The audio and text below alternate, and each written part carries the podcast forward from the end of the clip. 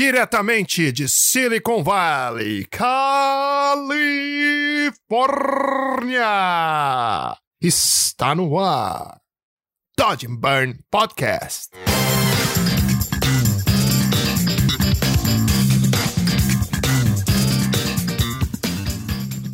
Fala galera, meu nome é Hugo Seneviva e eu sou o seu host. Estamos ao vivo em mais uma semana aqui no Dodge Burn Podcast. Queria agradecer você, nosso ouvinte, que vem com a gente aí toda semana, conferindo nosso conteúdo. E essa semana não poderia ser diferente.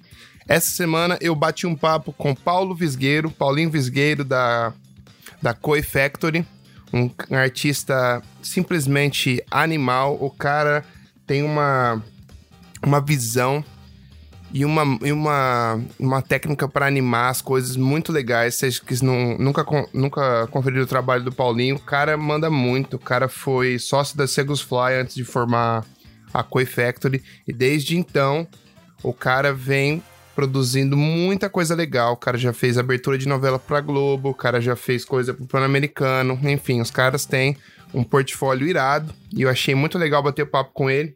Porque pode, a gente pode dar uma mergulhada um pouco mais profunda nesse lance de animação 2D, animação 3D, como fazer, como é o workflow mais ou menos, como precificar isso, as dificuldades que o mercado, que esse mercado traz. E eu acho que vai ser muito interessante para vocês, galera. Então, sem mais delongas, deixa eu falar com o meu DJ aqui. E aí, DJ? Tá dormindo, maluco? Solta o som, DJ.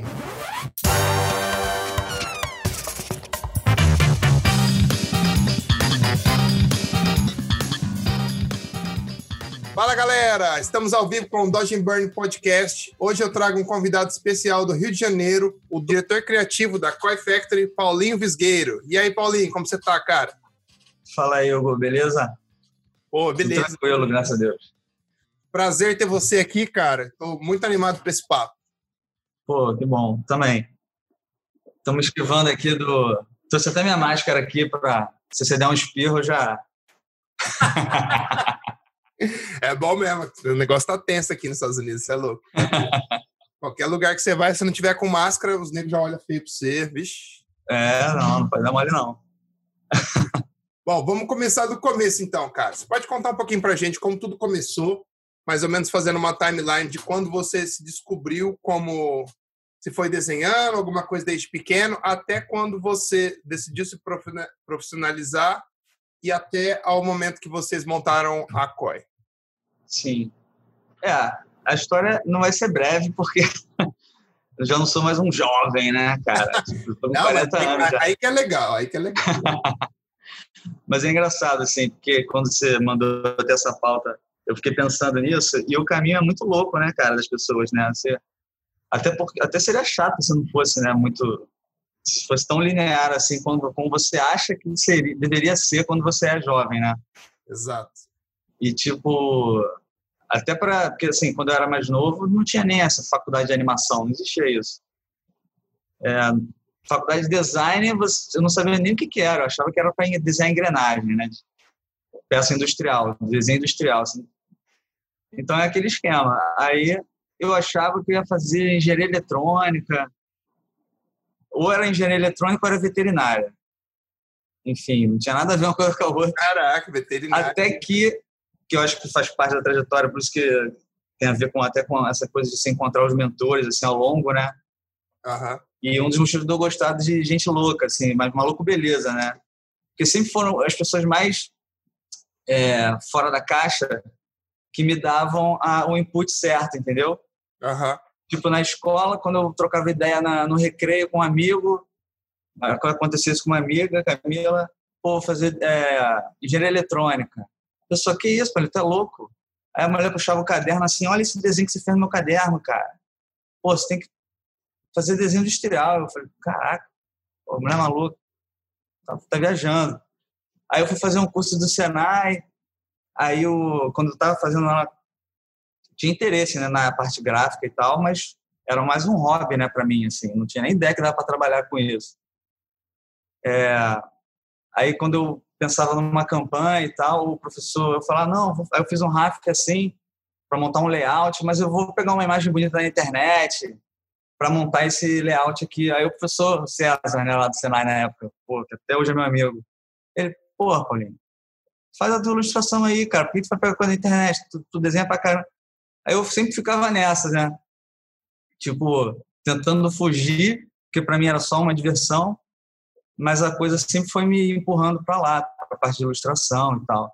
Até depois na faculdade, eu ainda caindo dentro dessa parte de design, eu sempre meus projetos eu sempre botava muita parte de ilustração na nos projetos e eu trabalhava em dobro porque eu tinha que pensar no design da coisa e nas ilustrações.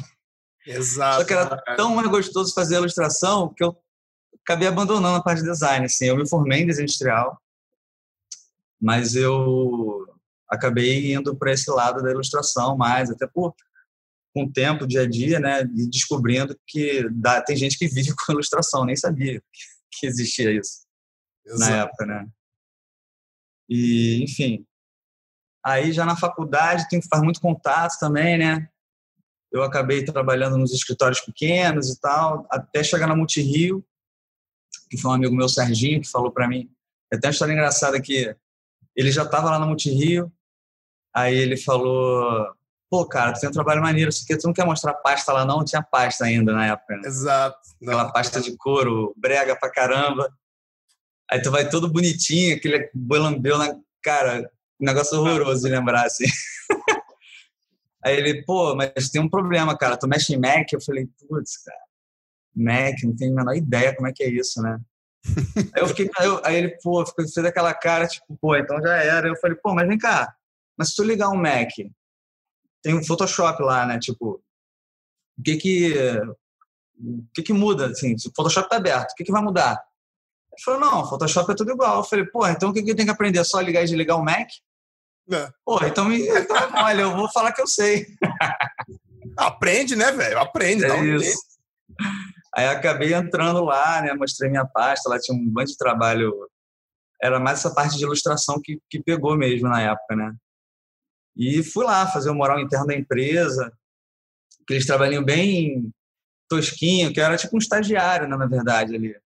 Só que aquela coisa da sorte, né? Lá, quem, quem eu esbarro? Com a galera de animação, Humberto Avelar, André Leão, Tadeu, Duval, a galera de, de animação tradicional mesmo na época. Assim, eu nem sabia que existia aqui, né?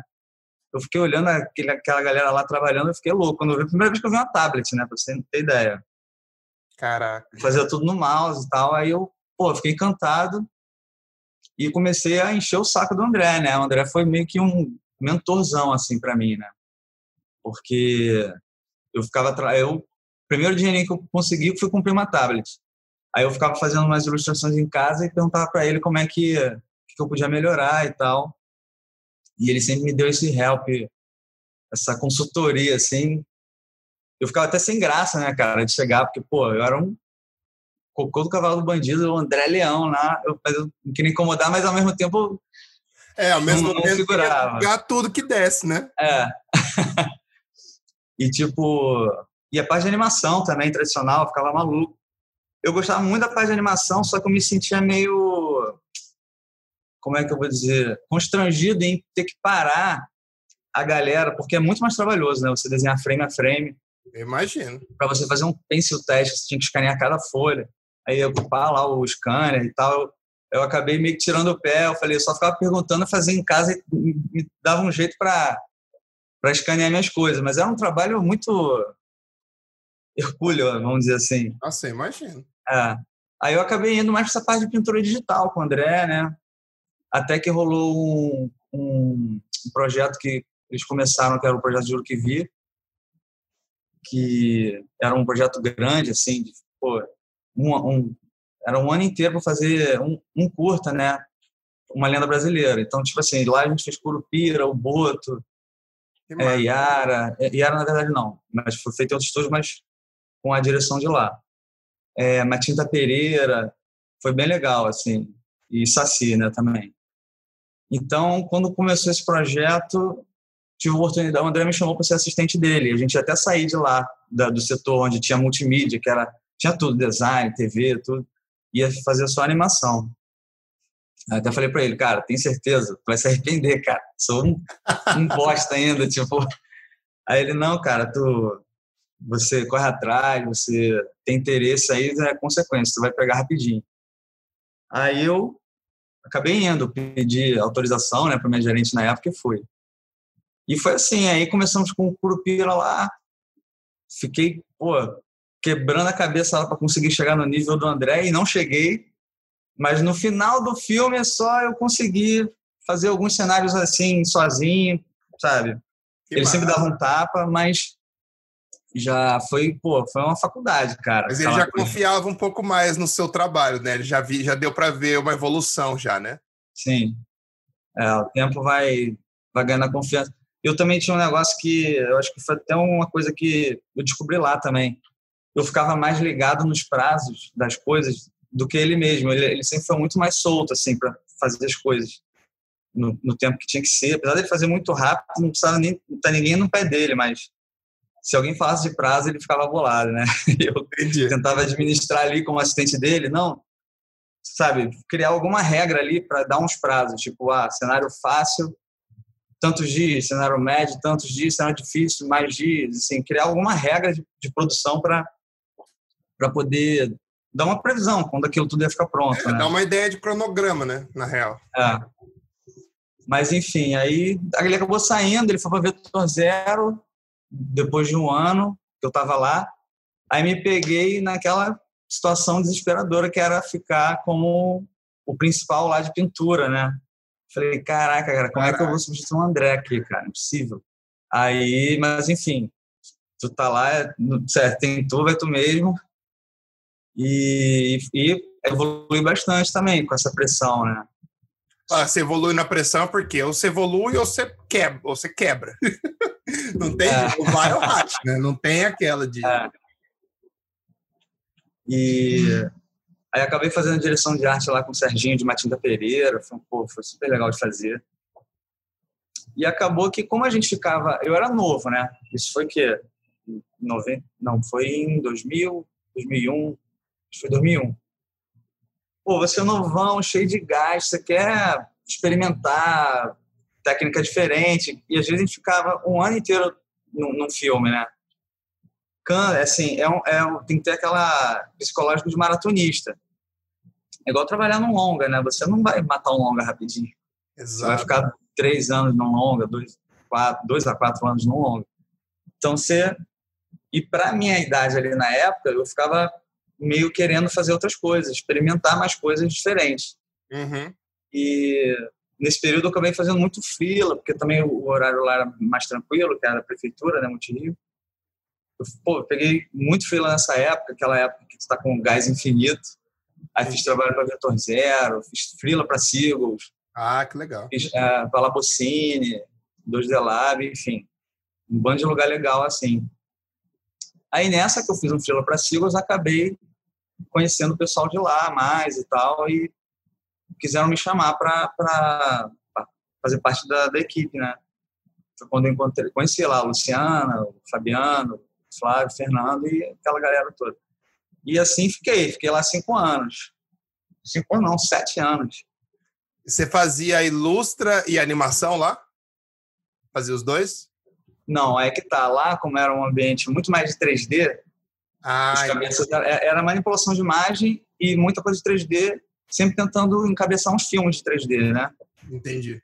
Então, como eles não tinham muito essa, esse background de 2D, que era o que eu mais tinha, eles não tinham muita segurança em, em vender um projeto. Vamos fazer a animação 2D zona aqui, porque quando a, o bicho pegava, quem segurava a peteca era eles. Então, como, né, ter essa, essa segurança, assim, vamos dizer, e e eu mesmo ficava meio inseguro, porque tinha aquela galera muito experiente comigo na Multirio, mas eu ainda estava ali me criando, né? Então você vai devagarzinho, né? Exato. É, então eu acabava fazendo muita pré-produção lá. O concept, quando eu cheguei lá, acabou criando essa área de concept art, que nem tinha ah, mais. Ah, verdade. É, porque era mais assim, uma galera que ilustrava e ia fazendo os desenhos ali à medida que tinha uma demanda, né? Mas aí tinha esse papel de organizar quem é quer fazer o quê, meio que pensar na, em como é que ia ser esse moodboard, para fazer os pitches e tal. E acabou virando um, uma área assim, legal assim, na Sigos. Eles davam valor lá, pelo menos, para minha sorte, né? Porque acabamos pegando muito trabalho legal, assim, por causa de, de concept art. Teve até um episódio legal que foi. Deixa eu ver aqui, acho que foi o Dal 2 na época, que pintou uma concorrência. E a O2 é do Fernando Meirelles, né? E parece que um concept que a gente fez da fábrica da Volkswagen e tal, que até coincidência, assim, eu, eu que tinha feito um, um determinado moodboard lá, que era a vista aérea da, da fábrica. Uhum. Aí eu acho que era o Lumbo, o diretor, ele falou: caramba, cara, pô, o Fernando Meirelles passou na mesa, tava uns prints assim, pra gente decidir quem quer fazer. Ele olhou esse concept e falou: quem é que fez isso aqui? Vamos fazer com esse cara aqui. Aí a gente, assim, a gente pegou o trabalho. Eu falei, puta que pariu, que maneiro, né, cara? Saber essa história assim, eu fiquei felizão na época. E, e foi assim, assim é, acabou até que acabaram me chamando para ser sócio. É, dando uma resumida, né, cara? Não, fica é muita... E ficamos. Aí foi engraçado, até uma história engraçada também, quando eles me chamaram. Aí fizeram um almoço e tal. A Luciana, hoje ainda é minha sócia, né? Mas. É, aí fez uma cerimônia assim, pô, séria e tal. Vamos. A gente quer te chamar e tal. Ah, tu vai para casa, pensa. Eu falei, não, aceito. Não precisa pensar, tipo assim, não. não. pensa, conversa com a tua família, com a tua mulher. Eu, Pô, tem que pensar nada não, cara. É, esperei por esse momento a vida inteira, você tá louco? não, na verdade eu nem tinha pensado nisso, mas assim, é o tipo de coisa que não precisa pensar muito, né? Ou, ou fazer muita pergunta, pelo menos pra, na minha cabeça na época fazia muito sentido isso. Exato. Aí meu pai, mas você viu o balanço da empresa? Eu, pai, tu acha que numa parada dessa, acho que pela minha, minha maturidade na época também eu ia falar, sim, eu gostaria de ver o balanço antes. Pô, ninguém fala isso, cara. cara. Ninguém fala ninguém isso. Fala isso. Ninguém fala isso. É igual, tipo assim, vamos casar? Mas calma aí, como é que você transa? É, é, é assim, é. vai ter isso, vai ter aquilo? Cara, não, como esquece esse casamento. Pretende, como você pretende criar os nossos filhos? Me diga. É. é estranho, né? Aí, aí foi, mergulhei mesmo. Foi legal pra caramba, aprendi muito, muito, muita coisa com eles, assim. Que aí eu comecei a participar das reuniões internas. Começou assim, o que, que acontecia por trás dos bastidores, né? Exatamente, né? é. Toda a, a problemática, enfim, até a questão de você dar um feedback para um cara. Assim, todo mundo ali é artista, né, cara? Então, tipo, você chega lá e sai falando, ah, não é assim, é assado. Primeiro, que quem sou eu? Não é, não é uma matemática, não é exatas. Exato, exato. Né? Então, você tem que entender o que, que o cara tentou, onde ele tentou chegar e você ver a demanda do cliente e tentar ver se cabe, não cabe. Não é pessoal, né? Mas colocar da melhor forma a alteração que vai ter que ser feita, ou enfim. Exato. Então, e artista, tu que é artista, tu sabe que é complicado às vezes você gasta mais energia pensando em como dar esse feedback legal, sendo maneirão, do que o trabalho em si, né? É, porque você não quer desmotivar o cara, você quer falar de um jeito legal, mas sem ser cuzão ao mesmo tempo, mas você tem que provar, você tem que colocar, você tem que ser, tem que fazer o cara entender qual que é o seu ponto com o feedback. Sim. Eu acho que o lance de dar feedback para gerenciar artista é muito mais difícil do que ser artista. Porque ser artista ah. é só você, você só faz e é. você lida com vocês, mas quando você passa para um cargo de gerência ou de liderança, você tem que se colocar no lugar das pessoas, e são pessoas diferentes, cada uma de um jeito. Então, é, é um jogo de cintura que que demora um tempo para você e mesmo com o tempo você, você sempre tem que ter um jeitinho de falar, né? Sim, sim. Além do jeito, tem a especificidade, né? Do que, que o cara sabe fazer melhor também, né? E você como gestor ali, você tem que entender que, pô, esse cara faz muito bem tal coisa, esse daqui faz melhor outra coisa, e explorar o melhor de, de todo mundo que tá ali envolvido no time, né? Como equipe mesmo, assim. Não é? Mas, enfim, foi um aprendizado gigante, assim, para mim, lá, porque você realmente ter que, ao mesmo tempo que dar os prazos, distribuir trabalho, é, saber falar com a galera e tudo, pô, para mim foi uma faculdade, assim, um MBA e tal. Você, você, quantos, quantos anos você tinha quando você virou sócio, você lembra? Ih, cara, agora vou, foi em 2012, então eu tinha 32. 32 ou 31, é. Isso, isso ah, mesmo. Legal. E daí você ficou quanto tempo? E... Ficou até o fim lá, né? Aí, como todas as coisas que você vai fazer a primeira. Primeiro comigo, assim, cara, tem esse, esse, esse karma. Todas as minhas primeiras vezes, em algum, ah, muitas coisas aconteceu isso.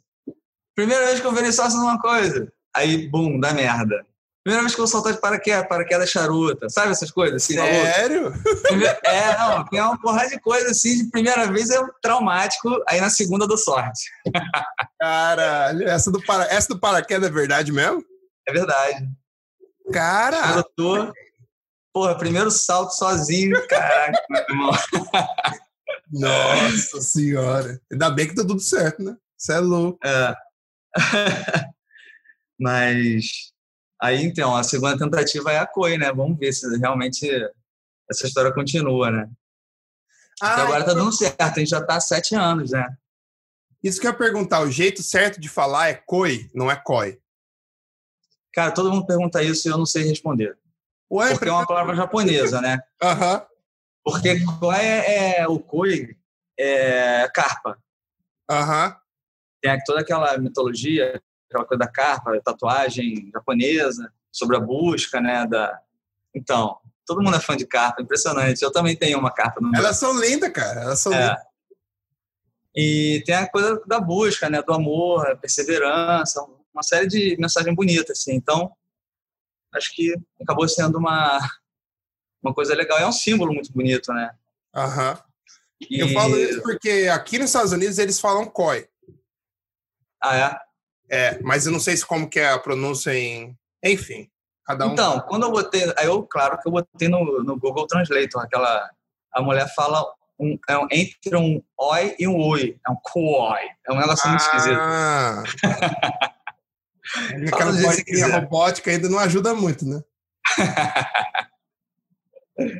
Tem que perguntar algum, algum japonês para saber realmente como é que é a pronúncia. E aí vocês estão com a empresa faz, fazem sete anos, né? Foi isso que você falou? Sim, é. Em, em quantas pessoas vocês estão no time hoje em dia?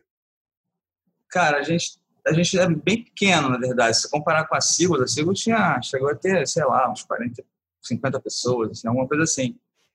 Aqui a gente somos, sei lá, oito pessoas. Somos bem pequenos. Ah, legal. É. E a gente até nem tem intenção nenhuma em aumentar também, porque você acaba perdendo o que tem a ver com a criação da coisa, né? Você perdendo um pouco a rédea da, do que você está fazendo, né? Do, do tipo de qualidade que você vai entregar, nível de a profundidade do, do, do, como você vai se envolver com os projetos. Como tem muita coisa, aí fica aquela obrigação de ter que pagar a conta, não sei o que, aquele desespero aí sai pegando tudo que é coisa, aquele negócio, todo mundo virando noite. No final, ninguém tá feliz. Exato. Você tava com uma ambição ali de conseguir alguma coisa a mais, mas aí você acaba que você assume um compromisso, aí você tem muito mais conta para pagar, aí, aí isso vai refletir no tanto de trabalho que você vai ter que fazer. Aí você vai ah. talvez ter que fazer trabalho que você não gosta só para pagar a conta. E aí ah. você já começa a gerar uh, descontentamento, porque todo mundo vai ter que trabalhar mais. E aí, no fim das contas, o que era para ser uma coisa melhor se torna muito pior. Uhum. Não, e cliente, e cliente tem, o, tem aquele faro, né, cara? Quando você está fazendo uma coisa que você realmente só precisa, não é por, por amor, por prazer, são os piores, é aqueles que vão te ferrar mesmo. eles, eles, sabem, eles sabem que você tem que fazer e vai ter que se virar para resolver. De qualquer aquela manhã, você vai virar uma noite fazer. Quando a coisa é mais tranquila, mais planejada, você consegue fazer com amor, né, cara? Que tem a ver com, com o nome da coisa. A ideia era essa. É você ter um, um lance mais. Você poder fazer a coisa mais trabalhada mesmo e ter uma identidade. Na, na, na a gente. Na segunda, sei. Acho que acabar fazendo muita coisa publiça mesmo, mais pesada, assim. Uhum. Aqui a gente já meio que foge um pouco disso, sabe? Porque Legal. não é muito viés da, da, do estúdio, né? Irado. Até para poder ter tempo de experimentar alguma coisa diferente. Sempre tá tentando fazer coisa diferente, né? Total, total. Eu ia até perguntar, então você, hoje em dia você prioriza, ao invés da quantidade, você prioriza a qualidade dos jobs. Tipo, você prefere ter menos Sim. jobs, você tenha mais tempo para desenvolver.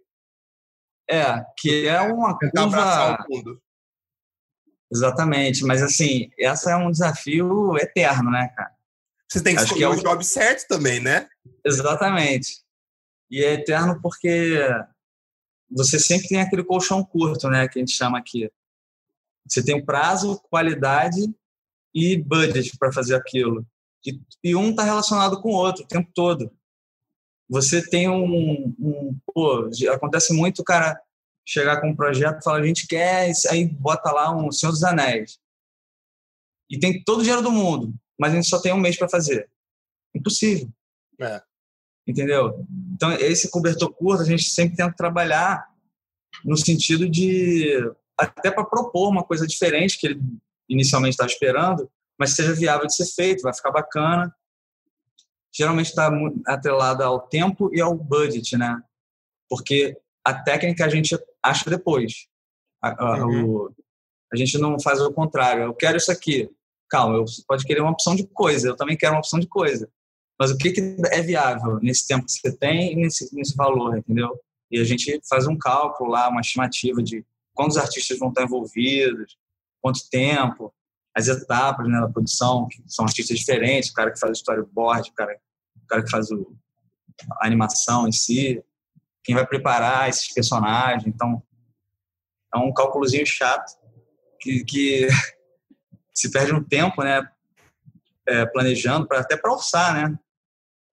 Porque é fundamental, porque se você erra esse, essa etapa de, de orçamento, pô, você pode estar dando um tiro no pé gigantesco, né? Total. Porque, pô, se todo mundo recebe X e o trabalho vai, vai, vai durar dois meses, você já consegue planejar. Só que se o trabalho, em vez de durar dois, dura quatro, você dobrou o custo para fazer o negócio e não, não orçou para aquilo, né? Então, é complicado para caramba. Então, a gente tenta fazer a coisa mais assertiva possível para não, não dar problema. Caramba, isso requer Geralmente bastante... a gente não erra muito, não, assim. E uma, uma, um trabalho compensa o outro, tem essas coisas. Mas é complicado, né? Porque o, o ainda mais com essas novas essa transformação aí, né, de mídia, de tudo. Parece que as verbas foram diminuindo com o tempo, né, para ser feitas os produtos assim. Essa é a sensação Concordo. que fica. Então a gente eu acho até por isso que o 2D está mais na moda hoje em dia até. Porque é o que dá para fazer, volta aquela, aquele papo que a gente estava falando. Ah, porque é um pouco né? mais rápido, né? Do que... É mais rápido é, para executar. E enfim, você acaba tendo mais versatilidade também, né? Você, as técnicas são infinitas, né? Você pode animar qualquer coisa, né? Uma mancha. Exato. O 3D já começa a ficar mais engessado. Não, não é demérito nenhum do 3D, mas não, engessado no sentido de você... São coisas você, diferentes, né? É. Vai ter que modelar, vai ter que irrigar, vai ter que fazer um, um personagem low poly para poder animar ele. Não adianta ter uma super modelagem se se ele está high poly, então fica muito pesado o cara animar. Tem que ser, tem toda uma preparação, né, gigante. A parte de shading, como é que vai ser a aparência dos personagens, materiais. É bem buraco mais embaixo.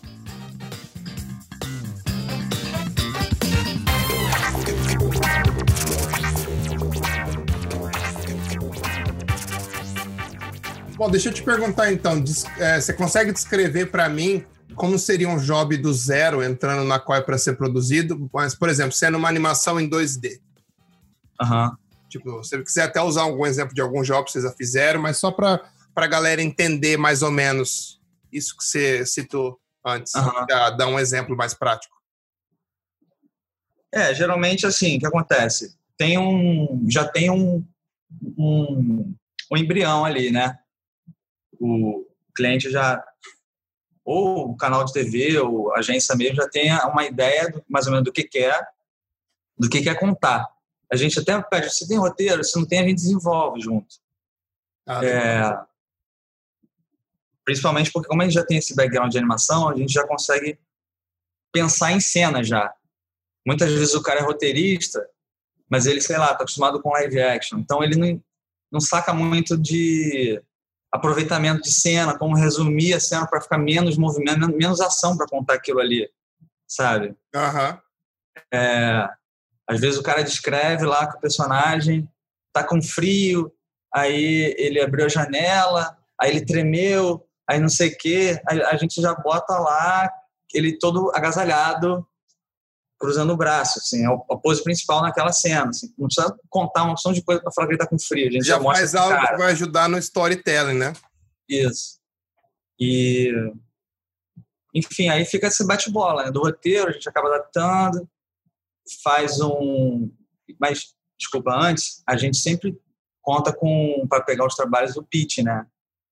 Que aí meio que a gente já faz um, uma prévia de imaginando uma cena do filme, a gente, ou eu, ou algum, alguém aqui de ilustração faz, Mas, e tipo a gente um manda já, tipo um concept, é, imaginando esse pré-roteiro que já tem, o visual do filme, aí a gente faz lá referências do que que, como é que pode ser, de, de, de, de movimento, de trilha, de já dar um banho de sugestão, assim, que ah, vai, a pessoa vai, vai, imagina, vai incorporando dentro da cabeça como é que pode ser, né? E aí depois, quando entra, é óbvio, né? Aí a gente já parte para o storyboard. Storyboard a gente já vai. Ali a gente está avaliando o que? O enquadramento, é, linha de ação, tudo isso, né? Storytelling em si. Uhum. Depois do storyboard aprovado, a gente já bota numa timeline. A gente pega os quadros do storyboard e vai pro after para se tiver música, maravilhoso. A gente já bota, pô, cravando toda a dinâmica. Porque a ver se tá fugindo, né? Exatamente. É, é, que às vezes a galera, como é a galera muito visual, né? Quem trabalha na área, só que a gente não pode esquecer que a gente está fazendo audiovisual. Então, pô, a gente tem que ter um, um, um, fio condutor ali emocional, que a música dá a parte emocional da coisa, né? O, se você fizer essa experiência, ver um filme sem áudio, pô, é uma coisa completamente desinteressante. Você não, pô, é, Pois é, é uma coisa que muita gente não dá valor, por exemplo, para soundtrack de filme. Uhum. Mas, cara, se assistir uh, uns filmes que você assistiu sem o som, nossa, é metade morre. É ridículo, é. Eu acho que é, exatamente, metade. É um negócio bem. tem um peso muito grande. E, então é, é sempre bom a gente poder sugerir isso, porque já vai dando um mood, já vai dando um, Teve até um episódio, do, voltando lá no Curupira, no primeiro, eu tinha pego o áudio do, do Tarzan, cara, e botei na cena do nosso Curupira. A gente fez ali, ali em Botafogo. Cara, ficou muito foda. A gente quase chorou na frente do, do computador. Cara, a gente tá pensando, porque a trilha é foda demais. Uhum. E tipo, aí quando tira aquele som, fala. É. É. Foda. Não tipo tão foda assim. Cara. Mas enfim, voltando a, ao nosso processo lá aí, a gente já joga na timeline, vai vendo as cenas, o tempo de cena para cada um, para cada quadro, né? E vai se sentindo, vai refinando, né? Que a animação é tipo escultura mesmo. Você começa de um bloco assim, disforme, e você não pode sair fazendo o detalhezinho no olho, sabe, desse bloco. Você vai tirando uns nacos de, de massa, de plastilina, assim, e vai ganhando forma devagar. Não tem como você ir direto para a última etapa e sair finalizando uma cena sem você ter antes esse, todo esse tem muitos steps que você tem que ir checando, né, para poder é. fazer sentido. Senão você vai ter que jogar meio eu tô falando da minha cabeça, mas eu acho que às Sim. vezes você tem que jogar muita coisa fora se você pular algumas etapas, né? Sim. Não, e joga mesmo. É assim, muito suor ali jogado fora e acaba refletindo em, verba, né? Pro, pro trabalho, né? Porque você, dinheiro, né? É, você dispensou recursos para uma coisa que não funcionou. Então, a cada etapa, a gente vai meio que aprovando com o cliente também as etapas, para a gente ter certeza que a gente está no caminho e está todo mundo falando a mesma, da mesma coisa, né? Até chegar de fato ao final. Mas, tendo esse lock assim, do, do Story Hill, que a gente chama de Story Hill, às vezes a gente já faz um animatic, uma coisa um pouco mais elaborada, já bota um movimento de câmera, naquele tempo de cena que a gente já tinha previsto. Uhum. Às vezes tem uma surpresa, você vai adaptar, normal. Mas aí já começa em paralelo o desenho de personagem, a gente já vai botando no Tumbum, a gente, a gente usa o Tumbum aqui para animar em 2D, né? Tumbum é o nome do programa? É. Ah, que massa. Não... Ele é muito usado em estúdio de, de série, né, de animação. Ah, que massa. É que você consegue irrigar os personagens, igual um rig de um personagem 3D, só que no 2D. Então você deforma. Caraca! Você bota ossinho nele, tudo, é legal. Bota variedade de expressões e uma vez rigado, você dá na mão do animador e ele resolve a cena lá. É, o, o, diferente, como a gente faz para publicidade, e, e, coisas que não vai ser uma série de TV com 52 episódios, a gente não faz aquele personagem completamente sólido que você vai ter um turntable dele girando 360 perfeito, a gente quase que faz cena a cena aquele personagem funcionar para cena. Porque não dá tempo, né? Um caso de série, o cara fica numa pré-produção três meses ou mais, desenhando personagem, todas as todas as possibilidades. E a gente não tem como fazer isso num, nesse outro ambiente, né? Que não seja um ambiente mais de, de que tem que ser mais rápido. É, aí é isso, a gente em paralelo, depois de, de feito o storyboard e o story hill, a gente já tem o que, quais são os enquadramentos, qual é o mood, o mood do filme e as ações dos, dos, personagens e quais são eles, né? Então a gente já consegue daí distribuir para uma porra de gente. Hoje em dia a gente está ah, trabalhando com muito freela, é, porque você consegue já tem o estilo definido, pode cada um pegar uma cena, seguindo Exato. como um, um, cenário. A gente sempre pede para fazer separadinho, para poder fazer movimento de câmera e ter multiplano na cena, para ficar mais um paralaxe, né? Não ficar aquela coisa muito dura, né? Que às vezes em série acaba acontecendo muito, que não tem esse tempo todo para elaborar. Aí, quando começa a produção de série é pauleira pra caramba. Né? É. Essa parte de multiplano, de paralaxe de, de, na cena em si, a gente consegue trabalhar mais que numa série, geralmente. Já Isso é o que traz uma, um, um, bastante dinamismo também para animação em 2D, né? Você conseguir fazer separação de planos e brincar com elas e viajar, assim, brincar com câmeras diferentes. Uhum. Muito legal. E vocês têm.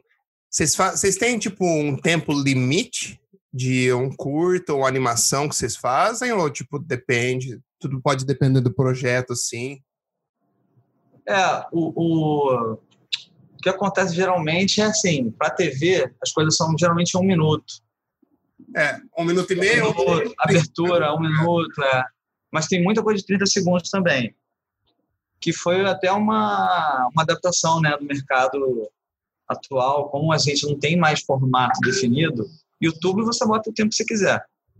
Exato. O que eles sabem é que quanto mais demorado for essa animação, o cara vai dar um skip Exato. no YouTube, pô, então não passou a mensagem. E até nas, sei lá, na Netflix, não precisa ter um formato engessado como era antigamente. Então a coisa vai. ficou mais maleável, vamos dizer assim. A gente consegue sugerir umas coisas. Ah, dá para fazer três segundos, dá para fazer. Enfim, é totalmente aberto, assim. Ah, que, que atrapalhou um pouco a questão do formato. Que agora ah. todos os filmes são verticais, horizontais, quadrado. É... O que mais? Antes não, antes não tinha? Antes era diferente? Antes era sempre. Ah, ah falar, e em 4K. Ah. Porque as TVs estão com a resolução melhor, né? Os monitores. Isso é uma, uma coisa nova, assim, relativamente nova, porque está todo mundo migrando para 4K. Então, o que antes era 4x3, que era 800 600 pixels, uhum. aí foi para HD, né, 720 por 486, aí virou Full HD 1920 por 1080 pixels, agora já estamos em 4K, e que já muda muito a questão do render, da, do peso dos arquivos, né? Você tem que fazer muito mais detalhe ou estou viajando? Tem. Porque vai mais crescendo, detalhe. né? É a mesma é. coisa que retocar uma foto que não tem muita resolução e uma foto que tem Sim. 12K. Isso é louco. É, o... até a questão de novela e tudo, essas TVs agora estão novelas filmadas a 4K. A questão da maquiagem, você fica muito, fica muito visível, né, cara? Os atores atuando, você vê uma placa assim, a maquiagem tem que ficar mais elaborada hoje em dia também, né? Deu uma zoada nos maquiadores também, né? Porque não é qualquer coisa que vai enganar agora. Exato. complicou, complicou para todo mundo, né? É. Massa. Bom, agora eu quero perguntar uma coisa mais para uh, é, um pouco voltada à liderança. Você, você que participa das contratações aí no, no COI, né? Tanto para Freela uhum. quanto para pessoal, pessoal do seu staff. É, quais são as qualidades que você procura num profissional hoje em dia? Assumindo que ele seja um cara talentoso. Eu sempre falo isso porque todo mundo vai falar que talento é, uhum. tipo, você tem que ter para trabalhar no nível desse. Mas, tipo, quais são as outras qualidades que você procura uma pessoa para trabalhar no seu time? Sim. É, é, é a pergunta, essa pergunta é difícil pra caramba, né? Mas o que eu vejo hoje... todo mundo. Mas o que eu vejo hoje, eu sinto uma, uma certa carência, que é, como se fosse um general, a visão macro do processo todo. Porque muitas vezes acontece do, da pessoa, sei lá, faz muito bem cenário, é, uma, é um ilustrador muito bom, mas ele não entende que no final aquele cenário vai ter que estar tudo separado, vai ter multiplano, como é que ele vai planejar o cenário, que é a pintura digital, para poder ter uma câmera ali e parecer que, que tem a profundidade que deveria ser, como se tivesse sido filmado, fosse um live, um live action.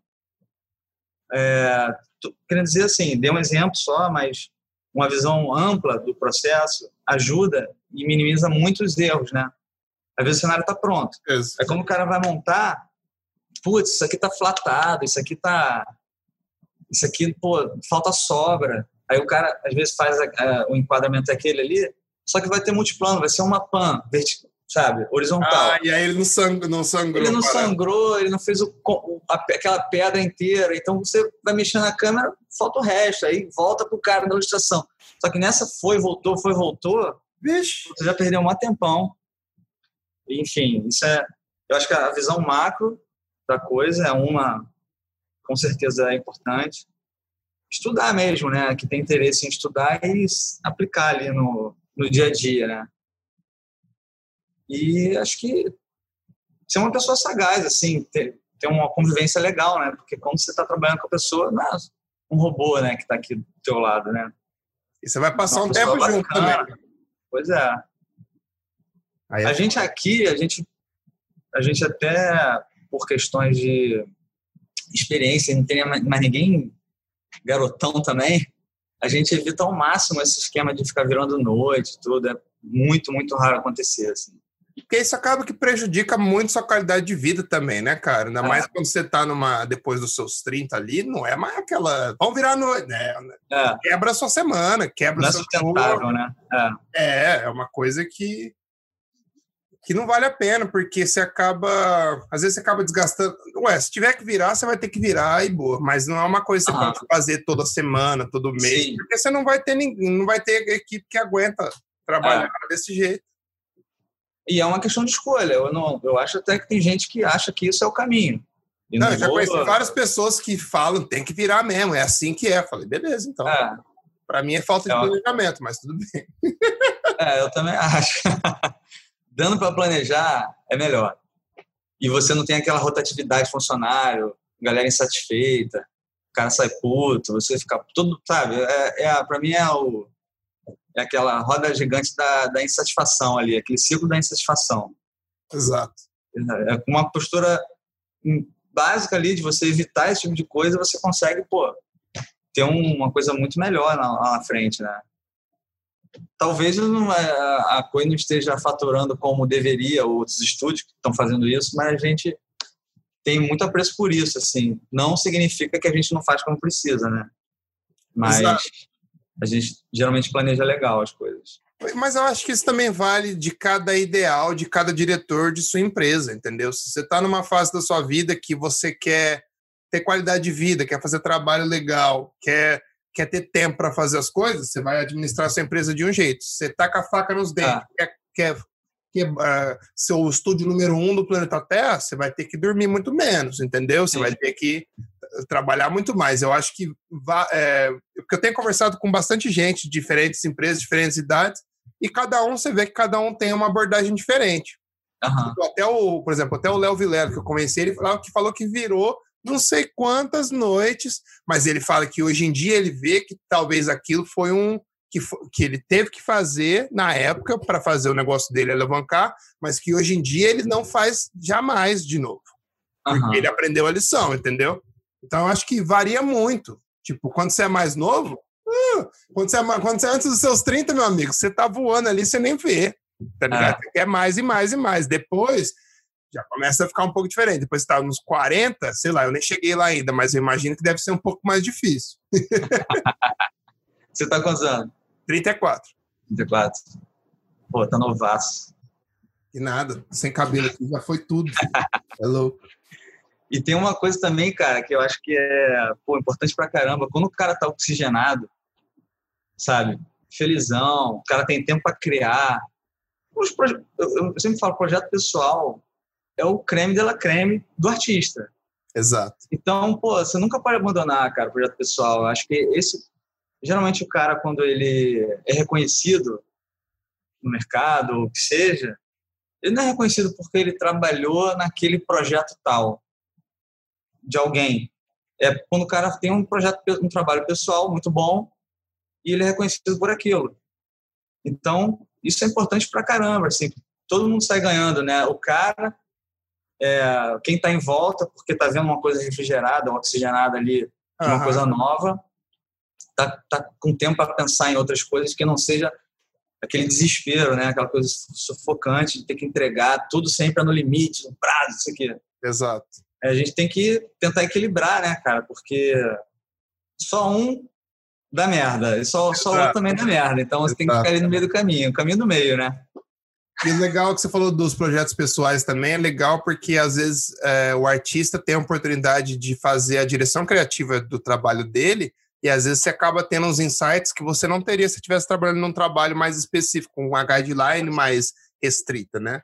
Então, Exatamente. experimentar. Para gente que é. trabalha com isso, é muito gostoso você experimentar, é. testar coisas novas, sabe? Sim. Eu acho muito irado isso. Eu Pô, vi até como... no. Desculpa, pode falar. Diga, diga.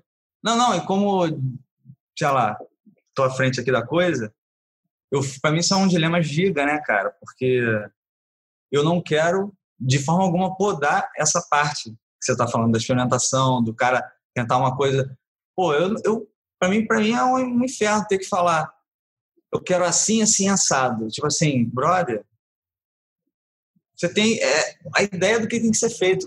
Propõe uma parada aí, sabe? É. Como artista, eu acho que é muito mais gostoso para mim ver uma parada que eu não formatei, não botei o cara numa caixinha e falei, pô, tem que ser assim, sabe, o assado. Eu acho maneiro quando o cara surpreende com uma coisa que ele propôs, sugeriu, pô, acho do caralho. Porque você quer que o cara também voe, né, cara? Você quer que Isso. o cara entende que o cara, mesmo que você tiver numa situação que você tem que dar uma direção mais específica, você não quer dar a resposta do problema pro cara. Você quer falar, uhum. o caminho, ó, o caminho tá aqui, aqui tá o caminho, tem que chegar lá. O caminho que você vai tomar, você que escolhe, mas eu uhum. você busque isso. Porque às vezes Sim. quando você, você gerenciar de uma forma muito tipo, ditando tudo, dominante, meio, né? É, você meio que mata a capacidade criativa do seu do seu funcionário, porque ele vai ficar, ele vai, ele vai acabar, vai, pode até acabar acostumando a esperar ter a resposta de você, sabe?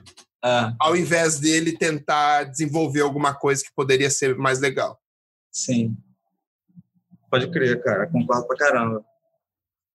Eu, eu vi é a sessão. Né? Pode falar. Não, não, é difícil, né? Se equalizar isso tudo assim. Ah, é? Porque eventualmente você vai ter surpresas ruins e você fala, pô, será que eu devia ter entendido mais? é sempre um jogo de equilíbrio ali, né? É. Sempre, sempre.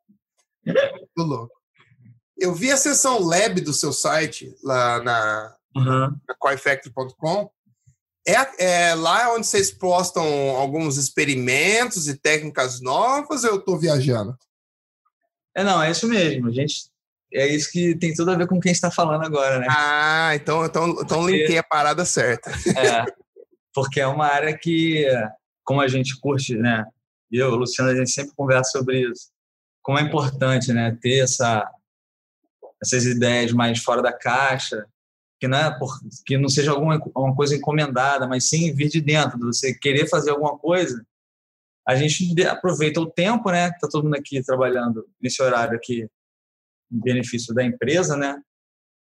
E criar coisas que, que vão ter um, uma visibilidade legal, assim. Às vezes é um, um post legal no Instagram, qualquer coisa assim que às vezes é uma ideia embrionária de uma coisa maior lá na frente.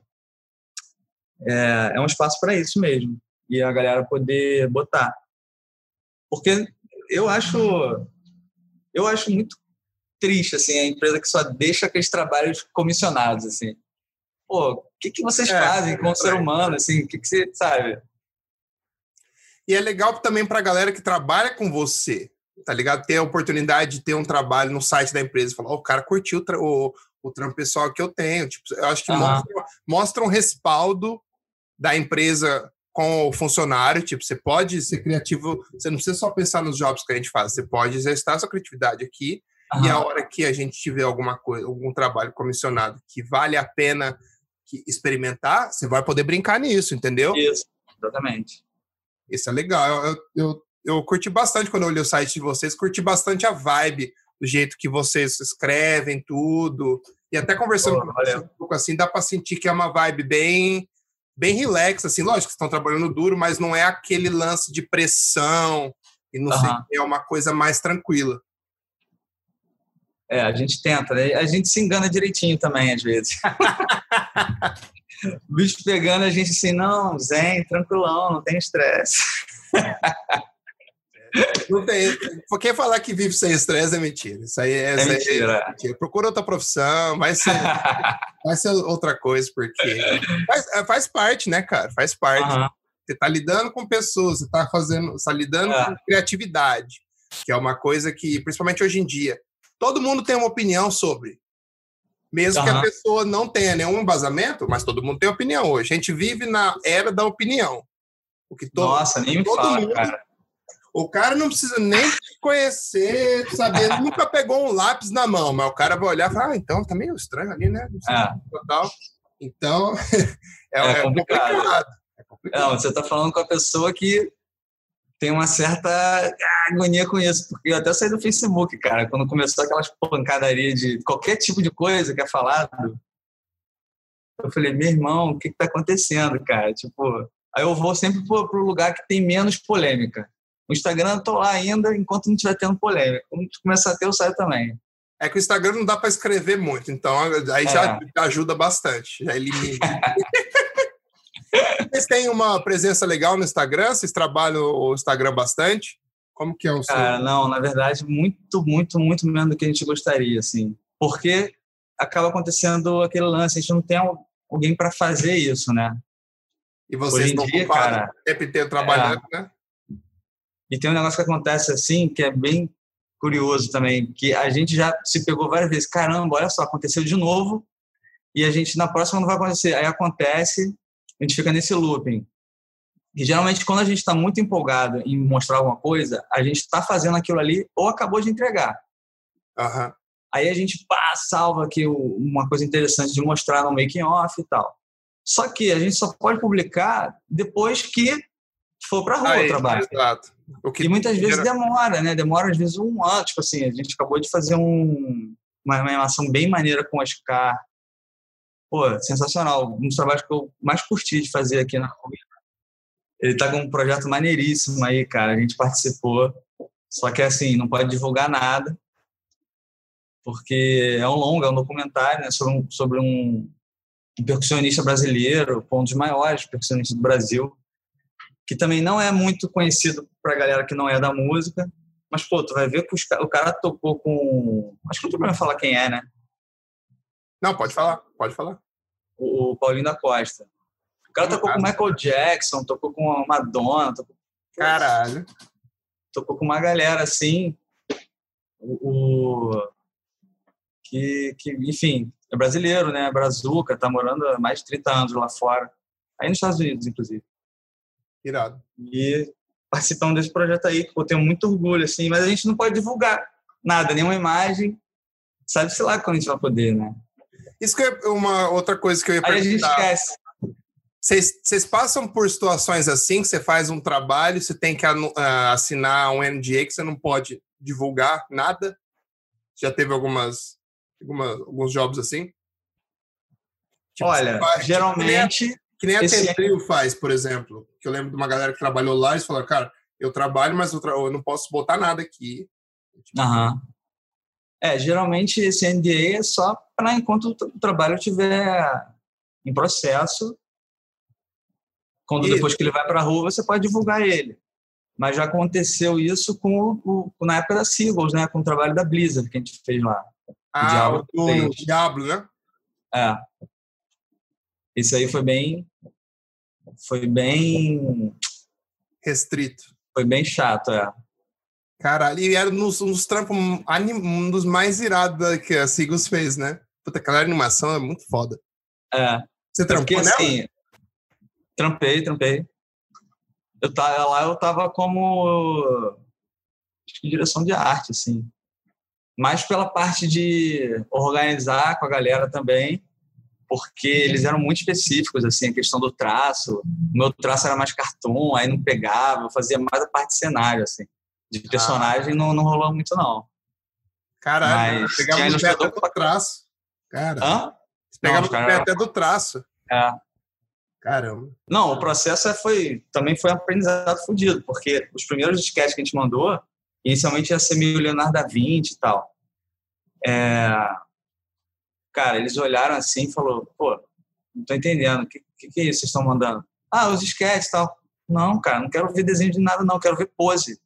Contrata um ator e fotografa as poses e a gente vai escolher as poses que a gente quer. Caraca. A- As poses foi tudo com base em foto. Aí a gente chamou lá uns, uns atores para fazer as poses, uma mulher e um cara, para poder fazer essa seleção inicial de foto. Não era nem de desenho. É. Complexo, complexo mesmo.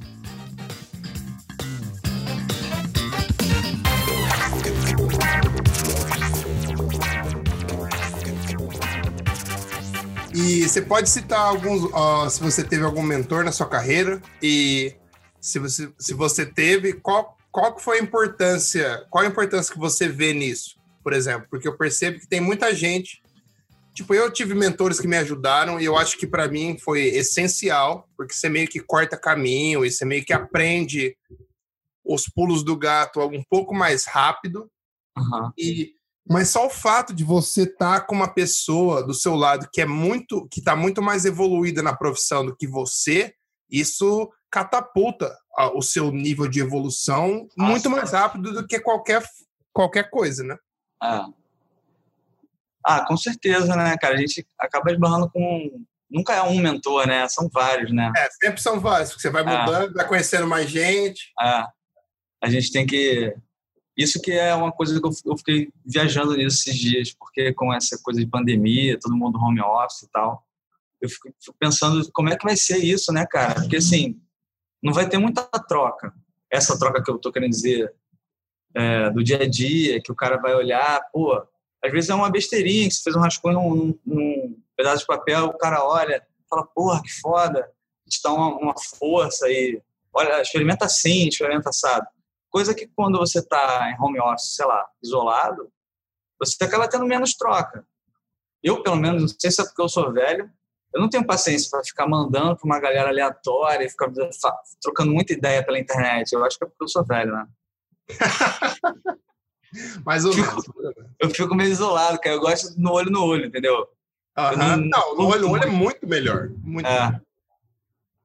Então, tipo, eu até me sinto mal, porque, porra, eu não sou ninguém, mas assim, às vezes tem uma galera que entra em contato, mas eu nem vi, cara, porque eu não entro no Facebook, assim.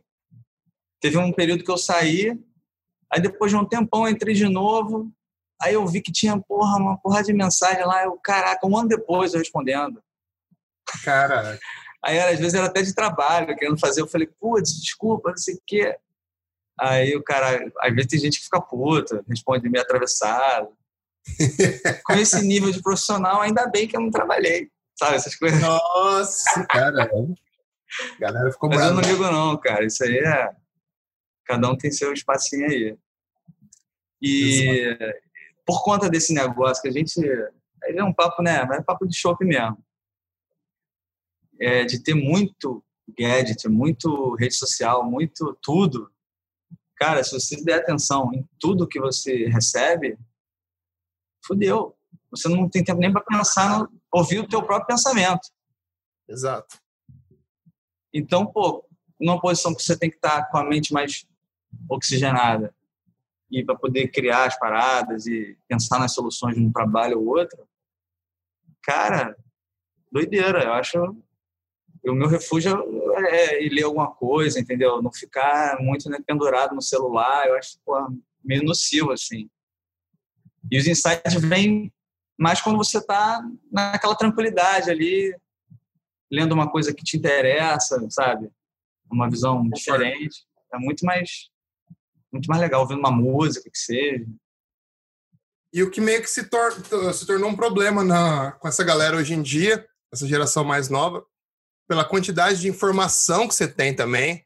E, Sim. tipo, quando. Imagina que quando você começou, você tinha que caçar, né? Informação. Tinha que Aham. caçar curso, caçar informação, caçar pessoas. E hoje em dia eu converso com bastante gente e todo mundo sempre bate na mesma tecla, que por, você ter esse tanto de tecnologia, você poder acessar basicamente o, o, o que você quiser no YouTube da vida e conseguir aprender um monte de coisa, as pessoas perdem um pouco de foco na profissão e meio que meio que não sabe, não sabe para que caminho ir. É. O que é uma coisa que Verdade. prejudica muito o desenvolvimento, sabe? Porque às vezes você quer aprender, Ah. quer fazer, ó, quero fazer 3D, quero fazer animação, quero fazer 2D, quero fazer é, Manip, quero fazer tudo. Fala assim, brother, não dá tempo, não dá tempo de aprender tudo, não dá. É Você não vai ficar bom em nada, você vai ter que focar. Lógico que você pode ser um artista multidisciplinar, estudar várias coisas, mas se você quiser chegar num nível um pouco mais alto, você vai ter que botar um tanto de horas em certa coisa, É. porque senão não, não vai para frente, né? É, mas aí, aí eu penso também que a gente volta àquela coisa do tipo da escola, né? Só que num mundo, mundo específico, que você tem contato com química, física, biologia, matemática, geografia. Você saber que você não quer, você precisa ter contato com aquilo, né? Não adianta só falar, ah, não gosto disso. É. E você nem sabe se você não gosta, se você não tiver contato, na verdade é essa. Então, como a coisa ficou como que se todo mundo tivesse que ser prodígio e saber exatamente o que quer desde o início, porque eu vou procurar essa informação agora, tem tudo na internet, e na verdade é uma grande mentira, ninguém sabe, né? Você vai experimentando aqui e ali, vai vendo Ninguém que você sabe, gosta. ninguém sabe. É, Verdade, isso é verdade, isso é uma verdade que tem que ser dita. Ninguém vira e fala, assim, não, eu vou ser artista digital, você, que nem eu, você manipulador, você-" não, é uma coisa que vai acontecendo organicamente. Você vai Ah. conhecendo mais coisas, aí você conhece uma coisa diferente, você se apaixona por uma coisa diferente, e aí você vai, vai fluindo, né? Aham. Aí eu fico pensando nisso, né? com- Como a questão da educação está mais informal nesse sentido. Se lá no futuro, sei lá, será que não vai mudar de novo, voltar a ter um lugar que vai concentrar toda o conteúdo, todo o conteúdo importante para você ser pica em alguma coisa? Saca o que eu tô querendo dizer?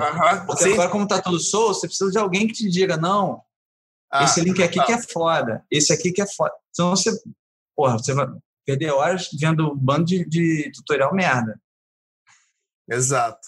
né? Ainda mais, ainda mais hoje em dia, que qualquer pessoa tem um canal no YouTube, né? Cada um, Pois é. Qualquer pessoa passa um tutorial, ou às vezes o cara nem faz o tutorial, o cara copia de outro maluco, traduz ali, boa, bom. Agora eu quero entrar um pouquinho nos trabalhos da COI. Qual que é o trabalho que você considera, na sua opinião, mais expressivo que vocês fizeram nesses sete anos de empresa?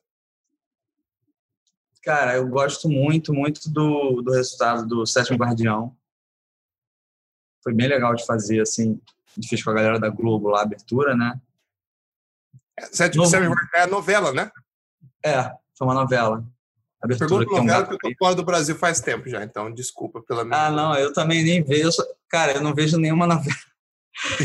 eu não vejo nem abertura na televisão depois que é feito, porque eu não vejo TV, né, cara? Aí, aí complica. Eu só sei das coisas que rolam de link, assim, que a galera manda e o que a gente faz aqui. Mas eu gosto muito desse, desse do resultado desses, dessas aberturas, gosto muito do de uns traba um trabalho que a gente fez lá atrás com a Penha Globo, são dez filminhos contando curiosidades da, da das Copas que as Copas passadas. E agora eu tô in love com, com esse trabalho do Paulinho da Costa, que a gente está acabamos de entregar, só que vai demorar aí para sair. Porque é conteúdo, né, cara? Conteúdo é para mim é o é o lance. É o futuro, né? Podendo botar o, é, ficou bem legal o resultado. Em breve a gente vai poder postar. Você pode contar um pouquinho mais de como, como foi produzir o do Sétimo Guardião, só para dar uns insights para a galera, para a gente entender mais ou menos de como vocês chegaram nesse resultado tão bacana. Cara, do Sétimo Guardião, acabou que a direção ficou mais com o Léo, né? O Léo Fleury, que é o sócio aqui de 3D. É, mas a gente participei muito do, do da pré-produção também, né? Junto com os caras de lá, o Romano, o time do Romano. É, e, e, a gente troca muita ideia, assim, né? Eu considero os caras lá amigos, assim. Geralmente tem essa relação com, com os clientes, né? Assim, que deixa de ser cliente e vira amigo, assim, né? A gente sai para tomar chopp, tudo. É mó barato. Então a gente tem essa liberdade de trocar ideia sem ser aquela coisa, vou mostrar para o meu cliente, sabe? Seja, é um rafizinho. Nesse, nesse sétimo guardião, eu acho que eu cheguei até a ir para lá e ficava desenhando no papel, assim, só uns thumbnails, assim, do que que dava fazer, que, que, de ideia, ah, não, não é por aí, tipo, alterava. Chegamos a fazer maquetezinha de papelão para propor como é que seria a arquitetura do lugar. Isso tudo é pré, né? E desde o início já tinha música também, que é aquilo que eu estava te falando ajudou pra caramba, assim, de fazer o Animatic. E essa música é irada também, é, né? música é, um maneira. Né? Tinha a questão do cenote, aí tinha que buscar o visual do de, enfim, desse lugar sagrado lá que tinha na, na, na novela. Era um visual diferente da abertura em si, então foi legal pra caramba fazer. E vocês ganharam o prêmio, né, também? Sim, cara. Pô, é porque a gente é muito desconectado com o negócio de prêmio, cara. Depois que a gente soube, a gente falou, caraca, que maneiro. Tem que postar isso, né, cara? Não, tem que postar isso. A gente nunca posta nada. Aí foi um... Teve um Promax aí que... Eu acho que foi ano passado, cara. Não tenho certeza. Que a gente acabou ganhando uns prêmios aí. Eu nem lembro direito qual foi, mas acho que foram uns cinco, cara. De... Que tinham peças concorrentes que a gente tinha feito, né? Tipo, a gente fez o Pan-Americano de Lima, abertura para ESPN, que ganhou também, melhor animação. E a gente tinha feito a abertura do Sétimo Guardião e tinha feito alguma outra coisa, não lembro. Aí ganhou uns prêmios lá. Caraca. a gente mano. postou lá no site, só para dar uma, uma publicidade ali. Mas a gente tinha meio desligado nisso, na verdade, prêmios, essas coisas assim. Tá muito preocupado produzindo o trabalho, né? Não divulgando. É, eu prefiro me preocupar com isso, cara. Tá certo, tá certo. E você pode contar um pouquinho daquele que vocês fizeram pro Alto da Compadecida? Que eu achei. Sim, foi legal. com a galera do Romano também. Ah, foi com o mesmo. do Romano lá na Globo. Foi aquele trabalho, a gente fez as ilustrações, a gente não fez a, a câmera em si, o filme inteiro. A gente fez as ilustrações e, e fomos fornecendo para eles, né? Mas foi legal pra caramba, porque esse era um, pô, pra mim é um projeto da minha infância, né, cara? O da Compadecida. Pô, eu sou fã do Ariano Suassuna. Quando o Orlando mandou e-mail falando que era alguma coisa relacionada ao da Compadecida, eu falei, cara, esquece os outros fornecedores, esse trabalho é nosso, tá? A gente vai ter que dar um jeito da gente fazer isso aí. Porque que eu queria muito participar, né? E. Pô, legal pra caramba, assim. A gente tinha que buscar muita referência de, de Bosch. Só que, porque é, tem a questão da abertura antiga, não ficou aquele visual armorial que o, que o Suassuna é, gosta e o próprio como é que é o diretor mesmo, cara, do, do Auto Compadecida? Porque o Auto Compadecida foi escrito pelo Suassuna, a Foguel Arraes, que, que dirigiu. E ele também, parece que ele não tinha ficado feliz muito com o resultado da, da, daquela série antiga. Uhum. Então, eles investiram em refazer a abertura para entrar na Globoplay, né? Já em 4K e tudo. Então, a gente partiu para esse visual mais armorial, pintura mais aquele barroco, né? Ah, ficou legal. E a quantidade de detalhe é insano, cara. Puta que é. pariu. Pensar que vocês desenharam tudo isso aí, depois pintar textura, luz. É, a Caraca. textura fotográfica, né? A textura a gente aplicou depois da, da pintura. E vai dando aquela desgastada. Uhum. É quase um trabalho de manipulador ali também, né? Pra... Total, meio que meio que engloba tudo, né? Ilustra, manip ali, muito massa mesmo.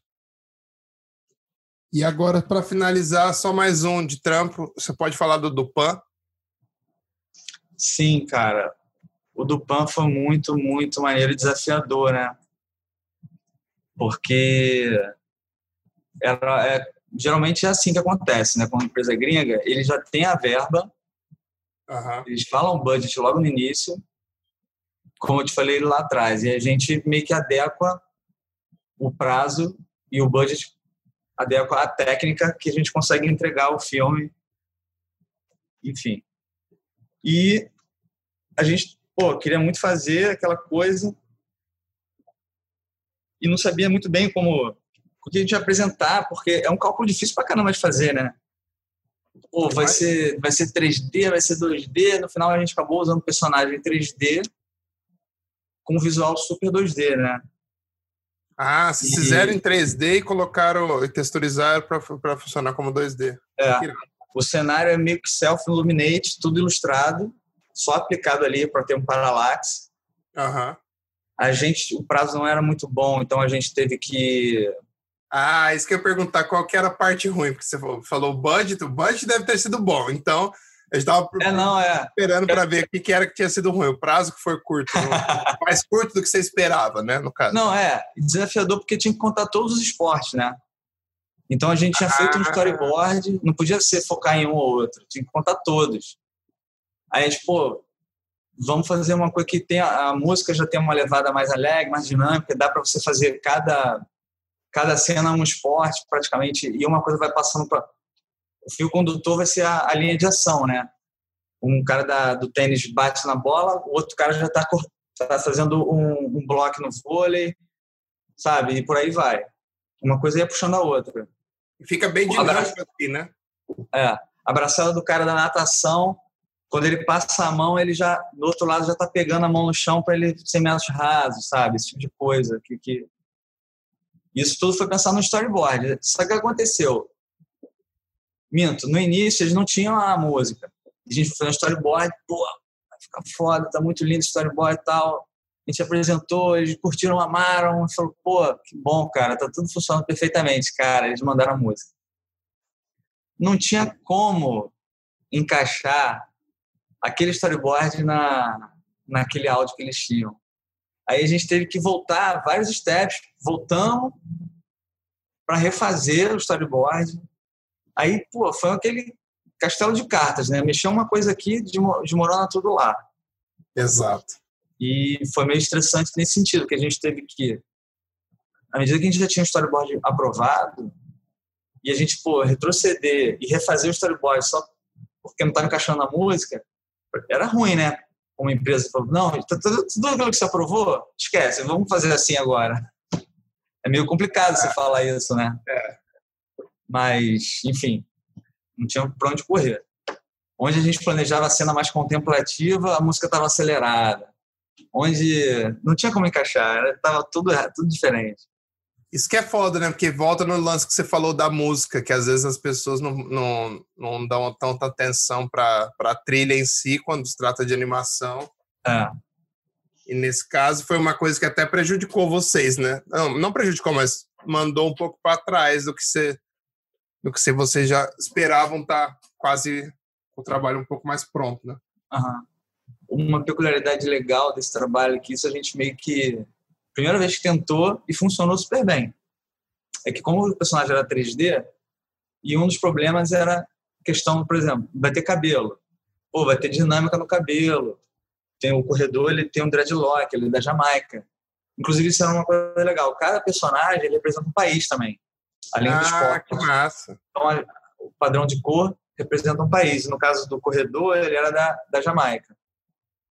Então, a gente fez um personagem que tinha um dread. Aí, eles, pô, vai ter que modelar, vai ser mais, mais tempo ali de, de produção. Então, tudo que era peça solta, a gente fez em 2D. Uma personagem fosse em 3D. Uma, uma vez animado em 3D, a gente ia na rotoscopia desenhando por cima no frame. Então, o, o dreadlock dele é todo 2D. A mulher do... que ela tem um ginástica artística, a faixa 2D, que tem ah, todo... Ah, não perder tempo né? É. Ia desenhando por cima mesmo. Irado. Achei a luz muito legal desse, dessa animação. Não só a luz, mas o jogo de câmera que vocês fazem, a fluidez do vídeo também ficou muito legal, cara. Pô, muito legal mesmo. Trabalho com silhueta também dos personagens. Ficou bem irado. E a gente, pô, podia dar uma pirada, né? Botar uns, uns onomatopeias, assim, de pancada, de essas coisinhas 2D assim que vai dando um, um, brilho ali a mais, né? Um trabalhinho a mais. Total. Total. E ajuda a contar a história melhor, traz um pouco ah. mais de identidade para o vídeo. Eu acho muito bacana. Sim. E hoje em dia, você fica. Você, você ainda põe a mão na massa ou você fica mais na gerência? Assim, qual, qual é a sua função hoje em dia? No Cara, estúdio? que eu boto a mão na massa. Tudo, né? É, estúdio é pequeno, né? Como eu te falei, se, a gente, se eu não botar a mão na massa, cara, Aí eu morro. Primeiramente, eu morro deprimido. Porque eu não nasci para ficar só na planilha do Excel, não, cara. Exato. artista quer produzir, né, cara? É. E acaba trabalhando em dobro porque tem a parte de dar os feedbacks, produzir, estar tá atento a, ao tempo para fazer as coisas mas eu não consigo abandonar a parte da mão na massa, não. Assim, acho que não tem nem como acontecer isso. Mas eu estou como diretor criativo, ilustrador, faço cafezinho também. dou uma animada quando eu consigo, quando dá tempo, dou uma animadinha também. Vai fazendo de tudo. Massa. E vocês estão com clientes mais no Brasil ou fora, ou depende? Vocês estão prospectando nos dois e aí o que vier vocês estão fazendo? Que eu vi que se. Vi que, uh, acho que eu vi na, na página da COI que, que a Luciana tinha mudado para prospectar alguma coisa fora do Brasil, ou devo estar viajando. Sim, sim. A Lu ela foi para os Estados Unidos já, já tem uns cinco anos. Muito baseado, primeiro, no caso, ela pode até vir contar essa história melhor que eu vou contar agora, porque ela sabe melhor, mas o, o marido dela é contratado da, da NBA e ela estava querendo fazer essa, essa transição para lá. Com, e aproveitando tudo isso, podia prospectar melhor lá, né? No caso aí, né? Uhum. Então a gente acaba que aumentou bastante o, o, o, número de trabalho de empresa gringa por causa disso.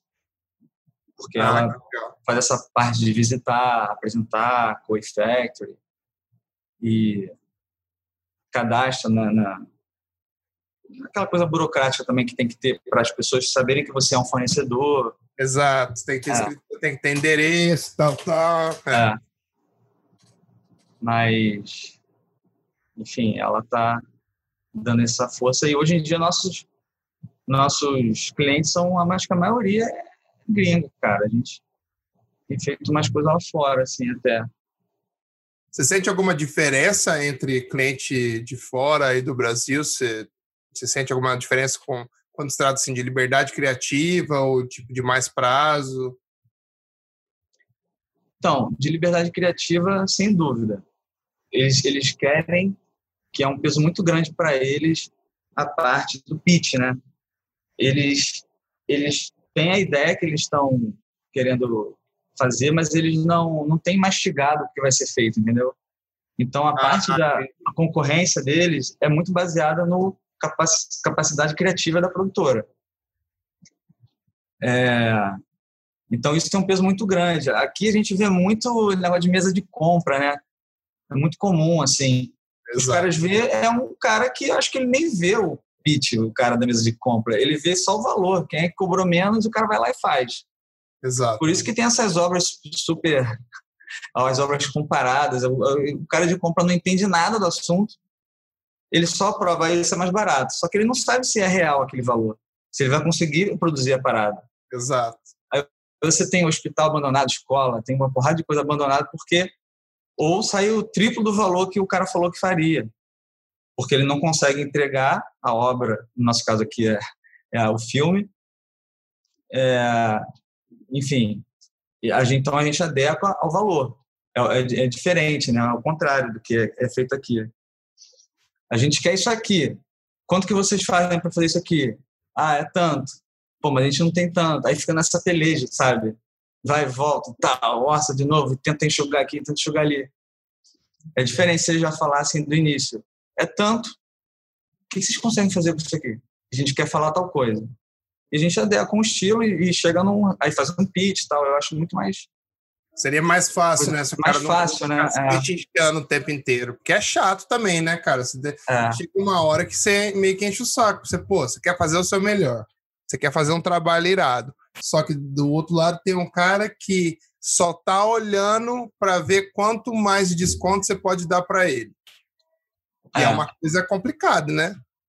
Não, e tem um, isso que você falou é total real. O, tem uma coisa que é muito, muito, que pesa muito, que é para mim é o tiro no escuro, que quando você, a pessoa fala para você, eu quero fazer um filme, quanto que é para contar essa história? Cara, você pode contar com um teatrinho de meia, ou pode contar com 20 personagens em 3D, super resolução, porra, parada épica.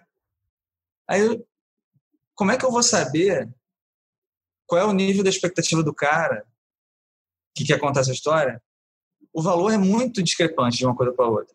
Exato. Então eu, eu, eu precisaria, essa informação é um dado muito importante para você usar. Qual é a tua expectativa de, de gasto para esse filme, para a gente poder entender qual é o nível que, que a gente pode chegar e sugerir. Porque a gente sempre vai tentar fazer melhor. o melhor.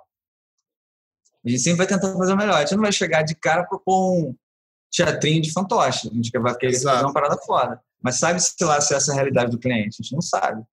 Então, quando o cara já vem com um budget, uma ordem de grandeza, a gente já tem ideia de mais ou menos o que, que dá para ser feito. Então, acho que fica mais transparente, mais honesto com todo mundo, né? Porque ninguém fica ofendido, porque você fica até com medo de ofender o cara. Exato. Você meio que se pisando em ovos numa situação que você não deveria estar tá passando por isso, sabe? Uma, uma outra coisa que eu conversei até com o Fabiano Feijó ontem, quando a gente gravou, e é, a gente meio que concordou, e eu queria saber a sua opinião. Porque a gente sente que quando as empresas de fora contratam você, existe um respeito muito maior do cliente com a sua com a sua arte, uhum. sabe? Às vezes foi uma coisa que quando eu mudei para cá foi, nossa, explodiu minha cabeça. Falei, nossa, os caras me respeitam como profissional aqui, sabe? Não é uma ah. coisa, faz aí. É tipo, ai, como você quer fazer, sabe? O cara, parece Sim. que o cara quer escutar o seu input, o cara quer que você. Tipo, se o cara te passar esse job, o cara quer que você lidere e, e faça do seu jeito, porque ele te contratou por causa disso. Uhum. Pela sua pela, pela sua qualidade como artista e porque ele confia, ele viu que você o seu portfólio, ele falou, esse é o cara, deixa ele voar. Você, tem essa impressão também? Sim. É, é, é, esquisito, porque eu não sei se é porque no Brasil em geral a cultura visual ela não é tão assim é, difundida entre as pessoas, seres comuns, né? Pessoas normais da rua. Do tipo assim, se você, sei lá, o cara dono do açougue vai te chamar para fazer um, um trabalho lá, logo do cara. Pô, o cara não tem a menor ideia de que é uma logo marca boa ou uma ruim. Ele quer botar lá o máximo que ele puder para todo mundo ver e ponto final. Exato. E, e, em contrapartida, ele não acredita que existe um profissional que entende muito disso e pode ajudar ele. Ele só faz o desenho aí, ah, tu fala um valor, não, meu sobrinho faz melhor, Exato, barato. Esse do sobrinho, acho é. que todo mundo já escutou, né, cara? e eu acho que aí fora, acho que por ter essa cultura mais não sei explicar exatamente se é isso, né? É um chute aqui meu. Eu acho que eles enxergam como, peraí, o cara entende o que ele está falando, né? Ele é um profissional, vou escutar, sabe? Pelo menos escuta e entende que não é uma coisa assim completamente descartável a opinião do cara. Aqui parece que é uma coisa meio descartável às vezes, parece, né? E é muito louco, né? Porque se fosse é. outra profissão, você não ia bater boca com o cara. Se, o advogado chegar para vocês e falar assim, a gente tem que fazer assim, vai ser assim, senão vai dar merda. Você é. vai virar para o seu advogado e falar assim, ah, então, não, tô curtindo muito não, acho que a gente deve fazer desse jeito aqui e tal. Ou você fala com o um médico, o cara fala, uhum. beleza, vai morrer. E aí? É. Eu vim aqui para pegar uma receita médica, mas olha só, eu quero tomar aspirina e quero tomar Ele fala, como assim, cara? Deixa o cara avaliar. Eu tenho 10 pontos para gastar só. Eu tenho 10 pontos. Você me manda aí que eu quero sarar. Tô pronto para sarar já. Igual restaurante, né? Eu só tenho dinheiro para comer um pastel, mas ó, me traz aquele bobó de camarão. É. Eu sei que você demora uma hora para fazer, mas me traz em 10 minutos. Exato. Não existe. Não existe. E talvez porque o nosso trabalho às vezes é um pouco subjetivo, talvez eu acho que as pessoas que não têm um certo nível de entendimento do que a gente faz, aí eu acho que é onde eles se perdem, sabe? Uhum. Porque daí, cara, cara, aí já parte do principal, eu tô pagando, então tô pedi, posso pedir o que eu quiser, tal, tal, tal. E aí às vezes você acaba que você tem que você já passou por situações assim, por exemplo, você teve que explicar, ensinar o cara como você trabalha para o cara poder entender para você conseguir trabalhar de boa? Aham. Uhum. mas é o tempo todo. Você, você tem, tem, que ensinar, é, dar uma que... ensinada, é, falar qual é o processo, explicar por que, que tem que respeitar esse processo para ele não ter uma surpresa ruim no final. Do tipo, se você for provando as etapas, eu posso partir para outra etapa. Porque se eu for direto para a etapa lá na frente e você não gostar, não vai ter como voltar, porque não vai dar tempo, você vai perder a mídia, sei lá, tem uma opção de, de coisas estão é, engatilhadas uma na outra. Então, às vezes, o cara demora muito numa etapa e a gente mostra a questão da timeline do, do projeto. Assim, olha só, a gente está perdendo muito tempo nessa etapa, a gente precisa ter tempo para as outras etapas. Então, tem que ser bem didático mesmo para a coisa não, não desandar, né? Porque às vezes não tá, pô, sei lá, não sei, às vezes o cara imagina que ele vai olhar aquilo, aquele Story Hill lá e vai se emocionar vai chorar. Ele não chora, ele fica frustrado. Pô, mas. Já, já ouvi cliente falar isso, foi até na época da Sigos. Não está aprovado. Por quê? Sei lá, não me emocionei. Se vira para fazer o que o cara quer. Desenha uma lágrima, então, para nós. Cara, não me emocionei. Né? Hã? Não me emocionei, é, é complicado, hein? Ainda mais foi um cara que participou de todas as etapas. Você falou, pô, você deveria ter falado isso antes, meu amigo. Tipo... Caraca. É, mas tem de tudo, né, cara? Se você deixar se abalar por causa dessas, desses caras, você deixa de fazer o que você tá afim de fazer. Exato. Esse aí cara... vai, vai matando a sua capacidade criativa aí, é. lá dentro baixo. Tem gente que tem o talento para deixar a tua moral lá embaixo, né, cara? Não pode, não pode deixar ele entrar. exato, exato.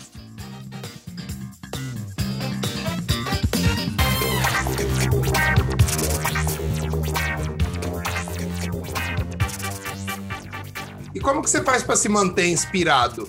para poder estar tá sempre criando coisas diferentes, assim, o que te, geralmente te inspira? Música, viajar, enfim, você falou que gosta de desligar e, tipo, ficar pensando tal. Quais são as dicas que você... Uhum. Não, dicas não, mas coisas que você usa para te inspirar. Sim. Cara, na verdade, eu, eu geralmente eu procuro essas coisas que me inspiram longe do trabalho em si, né? É na natureza, você vai pro meio do mato, vai surfar, vai vou treinar, treino jiu-jitsu, então isso tudo dá uma oxigenada no meu dia, que quando eu chego aqui no trabalho, a própria leitura, né, gosto de ler, você quando chega para trabalhar, você, pô, tá com milhões de ideias na cabeça. Então, quando tem um briefing, alguma coisa assim, você já consegue ter uns insights mais rápidos do que quando você tá puto porque você trabalhou pra caralho ontem, você dormiu tarde, não teve tempo de ver um filme, não teve tempo de, de ler, não teve tempo de fazer aquilo que você queria para você. Aí você já acorda atrasado, sai correndo, é, volta pro trabalho, teu dia, tive o dia da marmota, né?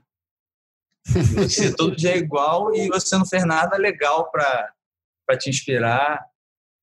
Então, acho que para mim é fundamental eu, eu ter uma vida real, que não seja só virtual, sabe?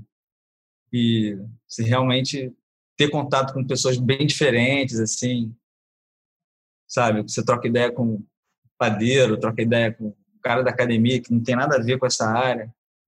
E tudo isso é material bruto, né? Por isso que eu gosto muito de boteco, né, cara? Porra, boteco é o lugar para você desenvolver coisa, cara.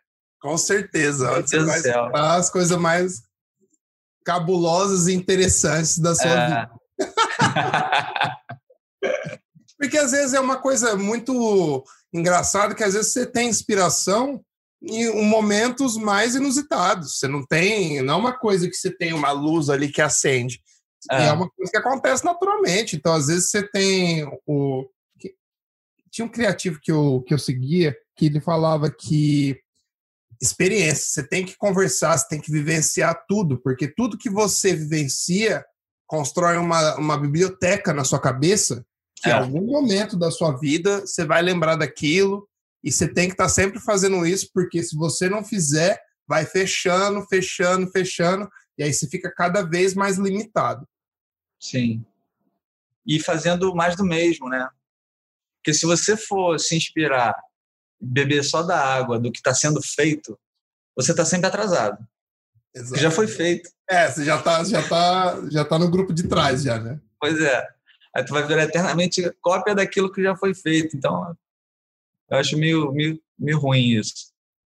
Você é um cara que tenta fazer um, o trabalho nos estilos sempre diferentes, assim, sempre buscando algo novo, já que a gente tocou nesse assunto. Você tem isso como uma, cara, eu, uma coisa que você segue sempre para tentar algum. É, eu gosto, eu gosto muito de pensar em fazer uma coisa sempre diferente, apesar de às vezes não conseguir, né? Porque, enfim, é, às vezes não tem nem tempo de desenvolver muito, mas no geral eu vejo um trabalho de arte assim, ele é muito se, se você for botar aquela barrinha, tipo Super Trunfo, não sei se você lembra disso. Aham, aham, porra. Que você tem as barrinhas, velocidade, não sei o quê. É...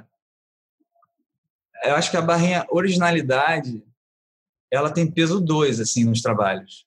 Com certeza. Então, quando você busca uma coisa nova, você já está ganhando no sentido originalidade. Então, acho legal, assim, como mindset para poder dar um start, assim, não, não buscar aquelas soluções que já foram feitas. Porque todo mundo quer uma coisa nova, né, cara? Ainda mais hoje em dia, todo mundo, todo mundo em casa aí, precisando de conteúdo. Quando você vê uma coisa nova e diferente, assim, pô, dá aquela enchida nos olhos, assim, fala, putz, cara, olha isso. Pois é. Dá vontade de fazer igual, né? Mas já foi feito. Aí não dá, não dá. Eu fico puto, eu fico, porra, eu queria tanto ter feito isso, cara. Já fizeram, que droga. Mas é difícil ser original hoje em dia, cara, porque tem, um, tem tanto artista no mundo sim, inteiro, sim, cara. Puta que pariu. É. Às vezes você faz uma coisa e fala, nossa, essa aqui foi fora da caixa. Aí você é. dá, faz uma pesquisa e fala assim, hum, não, não foi. Não, é, é assim, mas assim, na verdade, não é nem essa busca, quando eu tô querendo dizer de ser original, não tô nem buscando, caraca, a reinvenção da roda, nem nada disso, mas pelo menos eu consegui me reinventar, entendeu? Uhum. Não ficar muito olhando para os outros, não. Assim, você tentar se reinventar e fazer umas coisas diferentes você fez ontem, assim. Ah, isso entendi. dá um gás em você mesmo. Fala, caraca, já aprendi uma coisa nova, uma, um estilo diferente. Até que você entender que certas coisas são mais fáceis de resolver nesse estilo, outras naquele estilo é pior para você fazer. E você vai ganhando experiência, né? Quando você está sempre na zona de conforto, você tá fadado a ficar naquela, naquela zona ali, né? E ficar meio batido, não sei. Acaba não evoluindo, né? Tem que ser da zona de conforto. Vai acomodando demais. Deixa eu entrar numa parte um pouco mais nerd agora. Quais são os softwares que você usa no seu workflow hoje em dia? Que vocês usam aí no estúdio? É, a gente está usando Photoshop, não precisa falar que Photoshop é tipo, né? É tipo o, o sistema operacional da parada.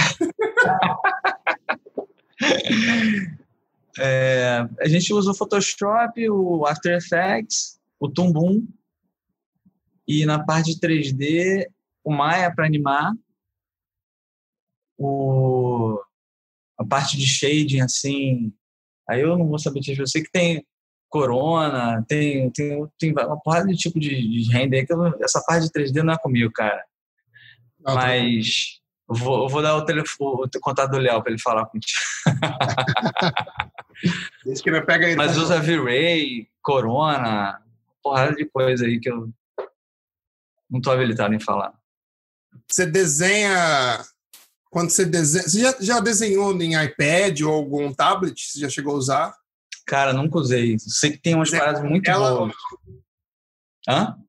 de desenhar. Não, fala que de desenhar na tela, tipo um iPad ou uma Cintiq da vida, assim. Não, não, é, eu uso a Cintiq aqui. Ah. É. Cara, eu nunca consegui usar, porque eu acho que a minha mão, caso dá, me dá um, um ciricutico quando eu encosto a mão na tela. Como que você vai para acostumar? É mesmo?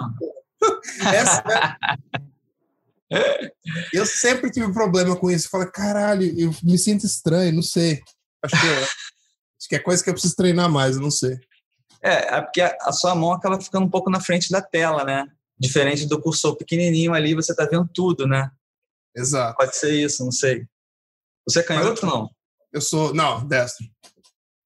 É, então não sei. Mas eu, eu sou pequenininho também, eu sou eu tenho 90, 120 quilos, então minha mão já, já cobre metade da tela. Acho que deve ser dá uma estranheza. Pô, tu é gigante então, meu irmão. Sou que grande. Teve uma vez quando eu trabalhava, quando eu era diretor de arte ainda, eu fui para uma produção de um comercial que a gente estava fazendo. E aí o cara falou: Ah, você veio fazer segurança aqui, você tá no lugar errado. Eu falei, não, brother, eu sou o diretor de arte do Mas foi engraçado. Pô, eu fiquei pequeno mesmo, assim que minha mãe me batizou. Paulo significa homem de baixa estatura, né? É o ah, significado é? de Paulo, é. Aí Cara, não tinha como eu ser grande, aí me fudia. Bom, e vocês estão com sete anos de empresa. O que você espera para um futuro da COI? Assim? O que, que você quer? Para onde que você quer? Aonde vocês querem chegar no futuro? Tipo, você tem planejado? Não precisa ser nada concreto, mas tipo, uhum. coisas que você ainda quer realizar. Cara, eu sempre bato nessa coisa do conteúdo, né? Eu acho que quanto mais projetos de conteúdo a gente é envolvido, pô, para mim é o, é o ideal. E a gente conseguir multiplicar de chamar gente que tem essa pegada mais de, de que consiga dirigir um filme também, sabe? Que não fica só concentrado nos heads aqui de ah, tem que dirigir, todo mundo só já dirigir, não, por que não? Alguém que está aqui do lado é o cara que anima, mas ele, ele consegue dirigir um trabalho, você conseguir delegar essas coisas assim, isso é uma coisa que eu acho seria muito bacana, assim, até para poder pegar mais trabalhos, né? Mas o futuro, assim, para mim é conteúdo, cara. Tem eu muito. Eu acho que já está bem bem definido, né? É. O lance é pegar esses caras aí que tem uma verba legal para produzir conteúdo, né? É tipo pescar no mar aberto, assim. Você tá. É, exato. Tem que dar sorte também, né? Tem que dar sorte e correr atrás, velho. Correr é. atrás o tempo inteiro. Mas Essa parte de mídia social a gente tem que investir mais também, porque é onde você é visto, né, cara? É, eu ia, eu até, até falar isso para vocês. Cara, você tem um trabalho tão legal, tão legal, que eu acho que se mais gente visse, não seria um problema. Pô, maneiro, obrigado aí. E às vezes é foda, eu já conversei isso até, até conversando com, com o Fabiano ontem, com o Fabiano Feijó, ele falou assim, cara, eu sou um cara que nunca tive um portfólio online, não sei o que, já fiz um milhão de coisas, não sei o que, falou que a única, coisa, a única vez que ele fez foi quando ele estava fazendo processo para o Green Card, que ele tinha que ter um lugar com os trabalhos dele, que foi daí que ele montou. Porque eu conheço várias pessoas que estão. Você está tão tão focado no que você quer produzir e tão focado no que você está desenvolvendo que você esquece dessa parte. É verdade. É natural. É natural. Teve uma, uma época que eu também estava emburacado total. Agora que eu tô. Agora com esse lance da pandemia, que eu tô de home office, então tenho um pouco mais de tempo, então eu tô aproveitando bastante para gravar, para me divulgar um pouco mais e para pensar, sabe? Programar sim, sim. um pouco o futuro e, tipo, tentar ver que caminho que eu quero levar o meu, o, o meu trabalho e tal. Maneiro, importante, né, cara? Você assim, tem que ter esse tempo aí, esse vazio, vamos dizer assim, esse ócio criativo, né? Que hoje em dia as pessoas não têm mais, né? É o tempo não, todo você... pipocando mensagem, todo mundo mandando, você, que, você tem que responder na hora. Pô, loucura. Você não consegue mais ter ócio criativo. Não, e você precisa para dar para recarregar a bateria, cara. E tipo, para você conseguir ver você de uma, uma perspectiva diferente. Se só ficar o tempo inteiro no olho do furacão, às vezes você nem vê se você está indo numa direção certa. É verdade. Você precisa dessa autoanálise para você se autocriticar e para você poder evoluir. Porque senão você Sim. fica às vezes você fica, você fica na mesma, você vai às vezes trabalhar muito mais, ter muito mais desgaste, não vai ser tão feliz quando você deveria, sabe? Vai, às vezes vai perder a oportunidade de tentar coisas diferentes que você poderia estar tá fazendo. É foda. É verdade. Legal que você tem esse canal aí, dá para você divulgar essa, esse conteúdo assim para a galera, né, que está começando assim, que às vezes nem nem sabe ainda, né? Que é importante isso, né? Exato, isso que a gente está tentando trazer, cara, tentando trazer bastante gente diferente para contar histórias e tentar guiar essa galera. Tipo, não significa que você precisa escutar o podcast e fazer o que a gente fala, mas eu quero que você escute, pense sobre isso e veja como isso pode afetar na sua vida. Porque quando, quando a gente estava, pelo menos quando eu estava começando, não tinha nada. Você, você tinha que ir no, no feeling ali, vambora, sabe? Tipo, uhum. lembro até quando tinha aquele grupo no. Não sei se você vai lembrar disso. Lembra de um grupo que tinha no Facebook que chamava In Progress? Eu tava lá. Porra, velho, eu lembro do dia, até do dia que eu entrei nesse grupo. Eu falei, caralho, fumacete no bagulho agora. e foi aqui que tá os pica. Mas ao mesmo, ao mesmo tempo, não queria nem postar trabalho, porque sabia que os negros. Assim, cara, para postar um trabalho aqui, vou precisar, tipo, fazer, fazer, fazer. E aí você postava e ficava esperando, né? Só uhum. para ver que bata. A galera vai bater, né? Fudeu. Não, mas era muito legal, porque era uma, era uma época que, que sintetizou ali uma, a galera, cara, e aglutinou de uma forma que era tipo creme de la creme do, da galera do Rio e de São Paulo na época. Você falava assim, caralho. É, né? Eu também não cheguei a postar nada lá, não. Mas eu, quando eu entrava lá, eu acabava vendo. Eram os dois lugares que eu via, que era o In Progress e o Animadores da Távola Redonda. Ah, é mesmo? Isso é legal pra caramba também. Eles estavam muita gente fora. Aí sempre tinha uns links maneiríssimos para ver e tal.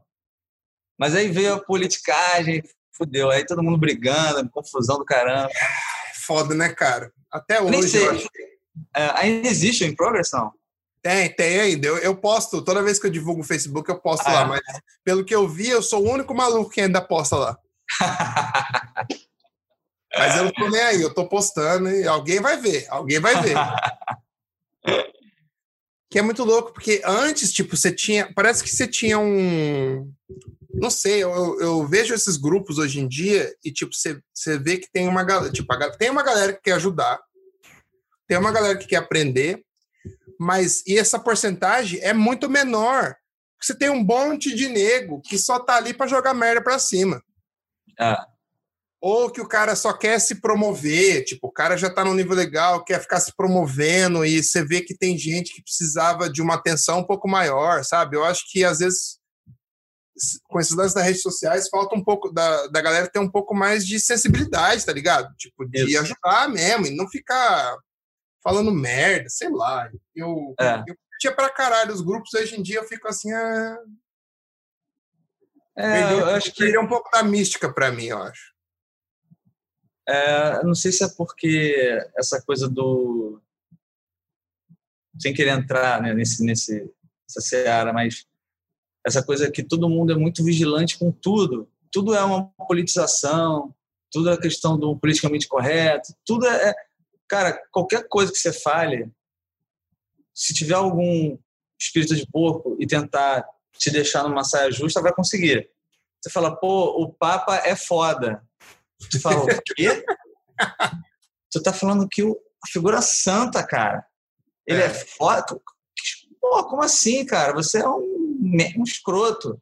E não sei o quê. Pô, cara, é um saco, bicho. Então, tem que ter uma, uma filtragem ali para você também não se preservar também, né? De essas coisas que, de repente, vão estragar teu dia ali. E você podia estar perdendo teu tempo fazendo uma coisa que vai te inspirar, vai te dar aquele gás que você estava falando lá, né? Que você vai, vai trabalhar melhor, vai, vai ser mais feliz e tal. Então, acho que é meio por aí, assim. Se alguém quiser foder aquela história de quando um não quer, dois não briga, é caô. Ah, quando sim. um quiser infernizar a tua vida, meu irmão, ele Ah. vai conseguir. Se ele quiser, ele Ah. consegue. Ixi, vai. E aí você pega um cara que tá num dia ruim, aí você comenta um negócio, aí o cara já, já, já nem leu até o fim, o maluco já. E por que isso, por que aquilo? Fala assim, brother, respira Ah. aí, conta até 10. Você- É complicado. Porque todo mundo é valente quando tá na internet, né? Não tem ninguém na tua frente, você não tá falando cara a cara, aí você digita o que você quiser. Você põe o caps lock lá e boa. Agora, quero ver você falar isso pessoalmente, sabe? Porque. Aham. Porque isso ajuda, é muito fácil para a pessoa falar um monte de merda ali, porque ela só escreveu, sabe? Ela não vai escutar nada de, de volta, aquilo não vai voltar para ela, tipo, não vai. Você não tem que dar um, sei lá, você não tem que lidar com aquilo. Você, Sim, você, sim. você digita ali, boa. Eu tenho até a impressão que a galera faz isso e nunca mais entra de volta para ver a resposta. Pra, tipo assim, só esculhambar e some. Eu não sei se isso é. Nossa, eu, eu- uma vez eu, fiquei, eu ficava bravo com os caras, que os caras pediam feedback, aí você ia, parava, assim, beleza, vou dar um feedback para esse cara legal, escrevia, tal, tal, tal. Bom, faz aí, quando você arrumar, você me manda. E o cara sumiu. Assim, pô, será que ele não gostou do feedback? Pô, mas- será, será que eu falei demais? Sabe? Será que eu falei demais? Será que o cara, sei lá, qual que foi a interpretação do cara? Por isso que é foda. Tipo, eu gosto, é- eu, eu gosto muito quando você pode trocar ideia de cara, cara a cara, porque você vê, você consegue ler o que o cara tá pensando, você consegue Ah. sentir a emoção que o cara tá. Se o cara não gostou, se o cara gostou. Agora, na internet é complicado, cara. Você tem que ter Ah. uma, uma capacidade de interpretação de texto ali 4D, não é nem 3D. Você tem que. É louco. Irmão, estamos chegando aqui agora um pouco na parte final do podcast. Eu queria dar uma invertida. O papo, o papo tá super legal, mas eu sei que aí no Brasil já tá tarde para ti. Então vamos fazer a última parte e a gente encerra. Show de bola. Agora é a hora que você. A gente vai dar uma invertida e você pode fazer uma pergunta para mim. Então, é, faço duas de uma vez ou faço uma depois faço a outra? Você que sabe, você que é o. Eu sou entrevistado agora. é, uma é por que, o que, que te fez querer, desde lá de trás, ir para fora? Qual foi o, o teu tua grande ideia assim de pô eu preciso sair daqui por quê? Por que essa essa ideia? E o que que você ainda quer fazer de diferente do que você está fazendo hoje no ambiente profissional? Legal legal. Bom o que desde eu sempre quis sair porque na época era uma era a época que tinha muitos profissionais saindo do Brasil, principalmente no ramo da publicidade, e aí começaram, acho que foi o PP tinha saído, e aí eu acho que depois o Milton Rafa tinha ido para a Austrália, a galera da Light Farm, e era uma época que eu estava seguindo muito essa galera e eu estava acompanhando muito, e eu tinha tentado arrumar um emprego no Rio e não tinha dado uhum. certo, e eu tinha tentado arrumar um trampo em São Paulo e não tinha dado certo. Então, eu falava assim, cara, eu vou atirar para tudo quanto é lado, aqui e fora, mas eu vou tentar fora, porque eu sempre quis, tive vontade de ter um trabalho que eu ia poder, eu, eu numa ideia maluca minha, né? Eu pensava assim, eu vou ser tão bom que eu vou conseguir viajar o mundo trabalhando com o que eu faço. Essa era a ideia, a ideia principal. E uma, da, uma outra coisa que eu queria fazer era se eu conseguisse chegar num nível que eu achasse que estava bom para o meu trabalho, eu queria botar isso à prova. Uhum. E o único jeito de colocar isso à prova era saindo do Brasil para mim, na minha, na minha opinião. Porque eu falava assim, eu preciso ir para fora, porque cê, quando você está fora, você está sozinho, brother. Não tem ninguém para te ajudar, você vai ter que fazer a parada virar. E eu acho, e, e eu acho que eu fiz a escolha certa, porque o desenvolvimento que eu tive nesses seis anos aqui ia uhum. demorar muito mais tempo no Brasil, cara. Sim. Lógico que tem muitas partes ruins, eu já contei aqui várias vezes, mas o, o, o mérito de ter conseguido, para mim, é surreal, sabe? E eu acho que quando você mora fora do Brasil, às vezes você tem um pouco mais de oportunidade. Sim, sem dúvida. Eu vi teu, o primeiro episódio do teu podcast, ouvi tua história lá. Pô, tu foi corajoso pra caralho, bicho foi tenso. E meus pais me apoiando, minha mãe me apoiando, minha mãe, minha mãe nem, nem, nem entendia o que eu fazia ainda. Minha mãe vendendo carro, me ajudando. E falei, cara, tem que virar, tem que virar. E virou, sabe? Maneiro. E qual, que, qual que era a segunda? Respondi as duas ou não? Não. Não, a segunda era se você tem uma coisa em mente que você queira fazer ah, um pouco diferente e para alguma, é, alguma coisa profissionalmente falando, né? É, o que, que você ainda está com um projeto em mente novo, querendo, querendo o que, que você está buscando agora? Bom, eu faço no meu, nas minhas horas vagas, eu faço esse trabalho de arte tradicional, que você pode ver que está atrás de mim. Essas são as minhas peças que eu faço. Pô, geralmente, maneiraço. Geralmente, os dois... É linha? Não, é, os dois skatistas eu fiz com prego. Prego e linha, não?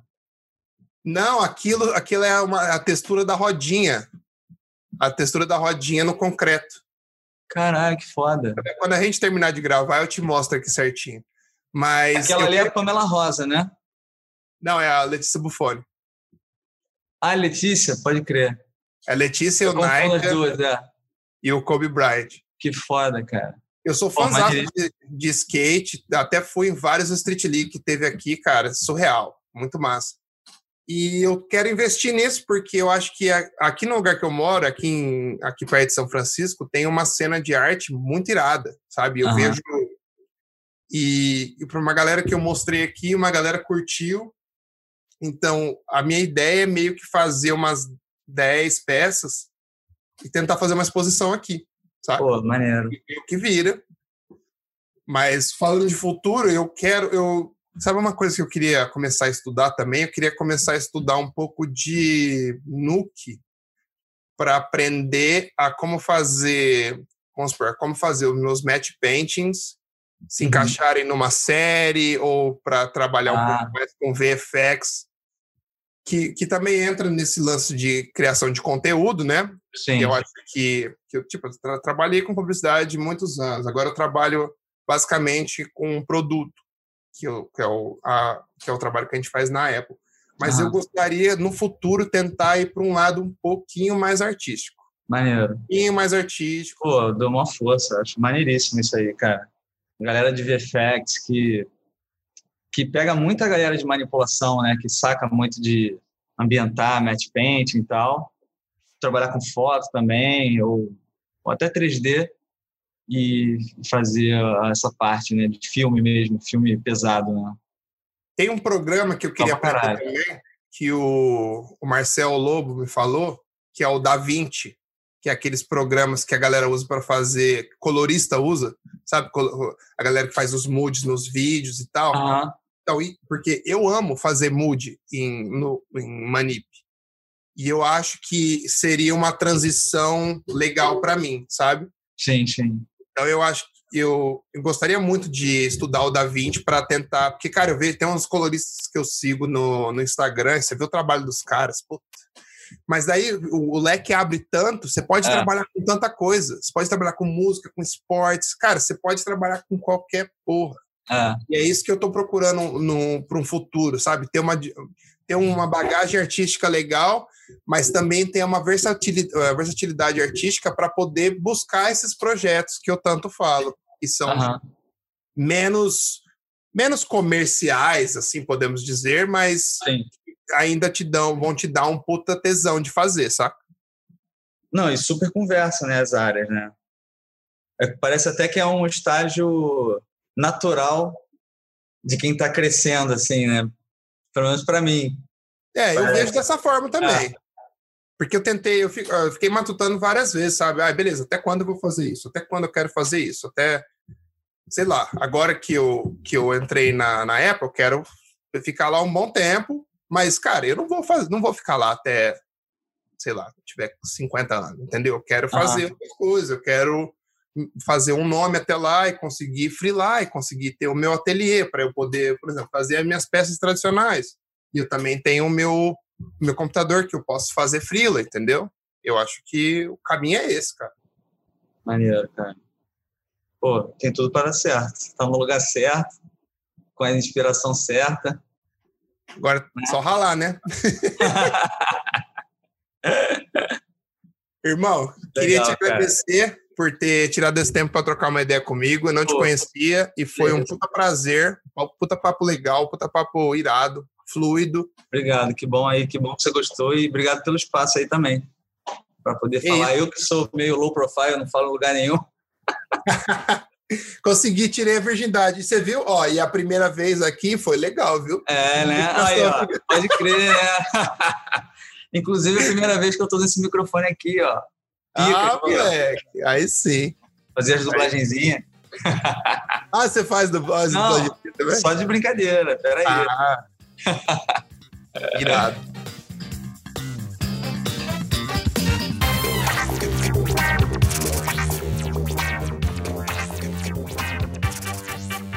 Bom, é isso aí, galera. Esse foi mais um episódio de Dodge Burn Podcast com Paulinho Visgueiro, da Koi Factory. Um episódio muito legal, abordando tudo sobre animação e sobre concept art. Foi, uma, foi um prazer para mim bater esse papo com ele. E eu espero que vocês tenham gostado. E não esqueça de mandar o seu feedback.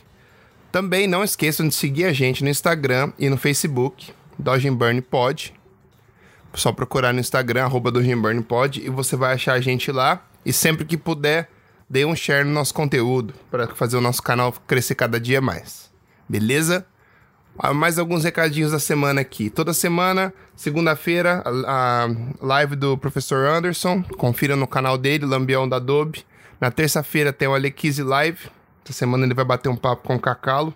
Sempre uma live legal, bastante conteúdo para vocês. Na quarta-feira tem o WoW com Jean Campos.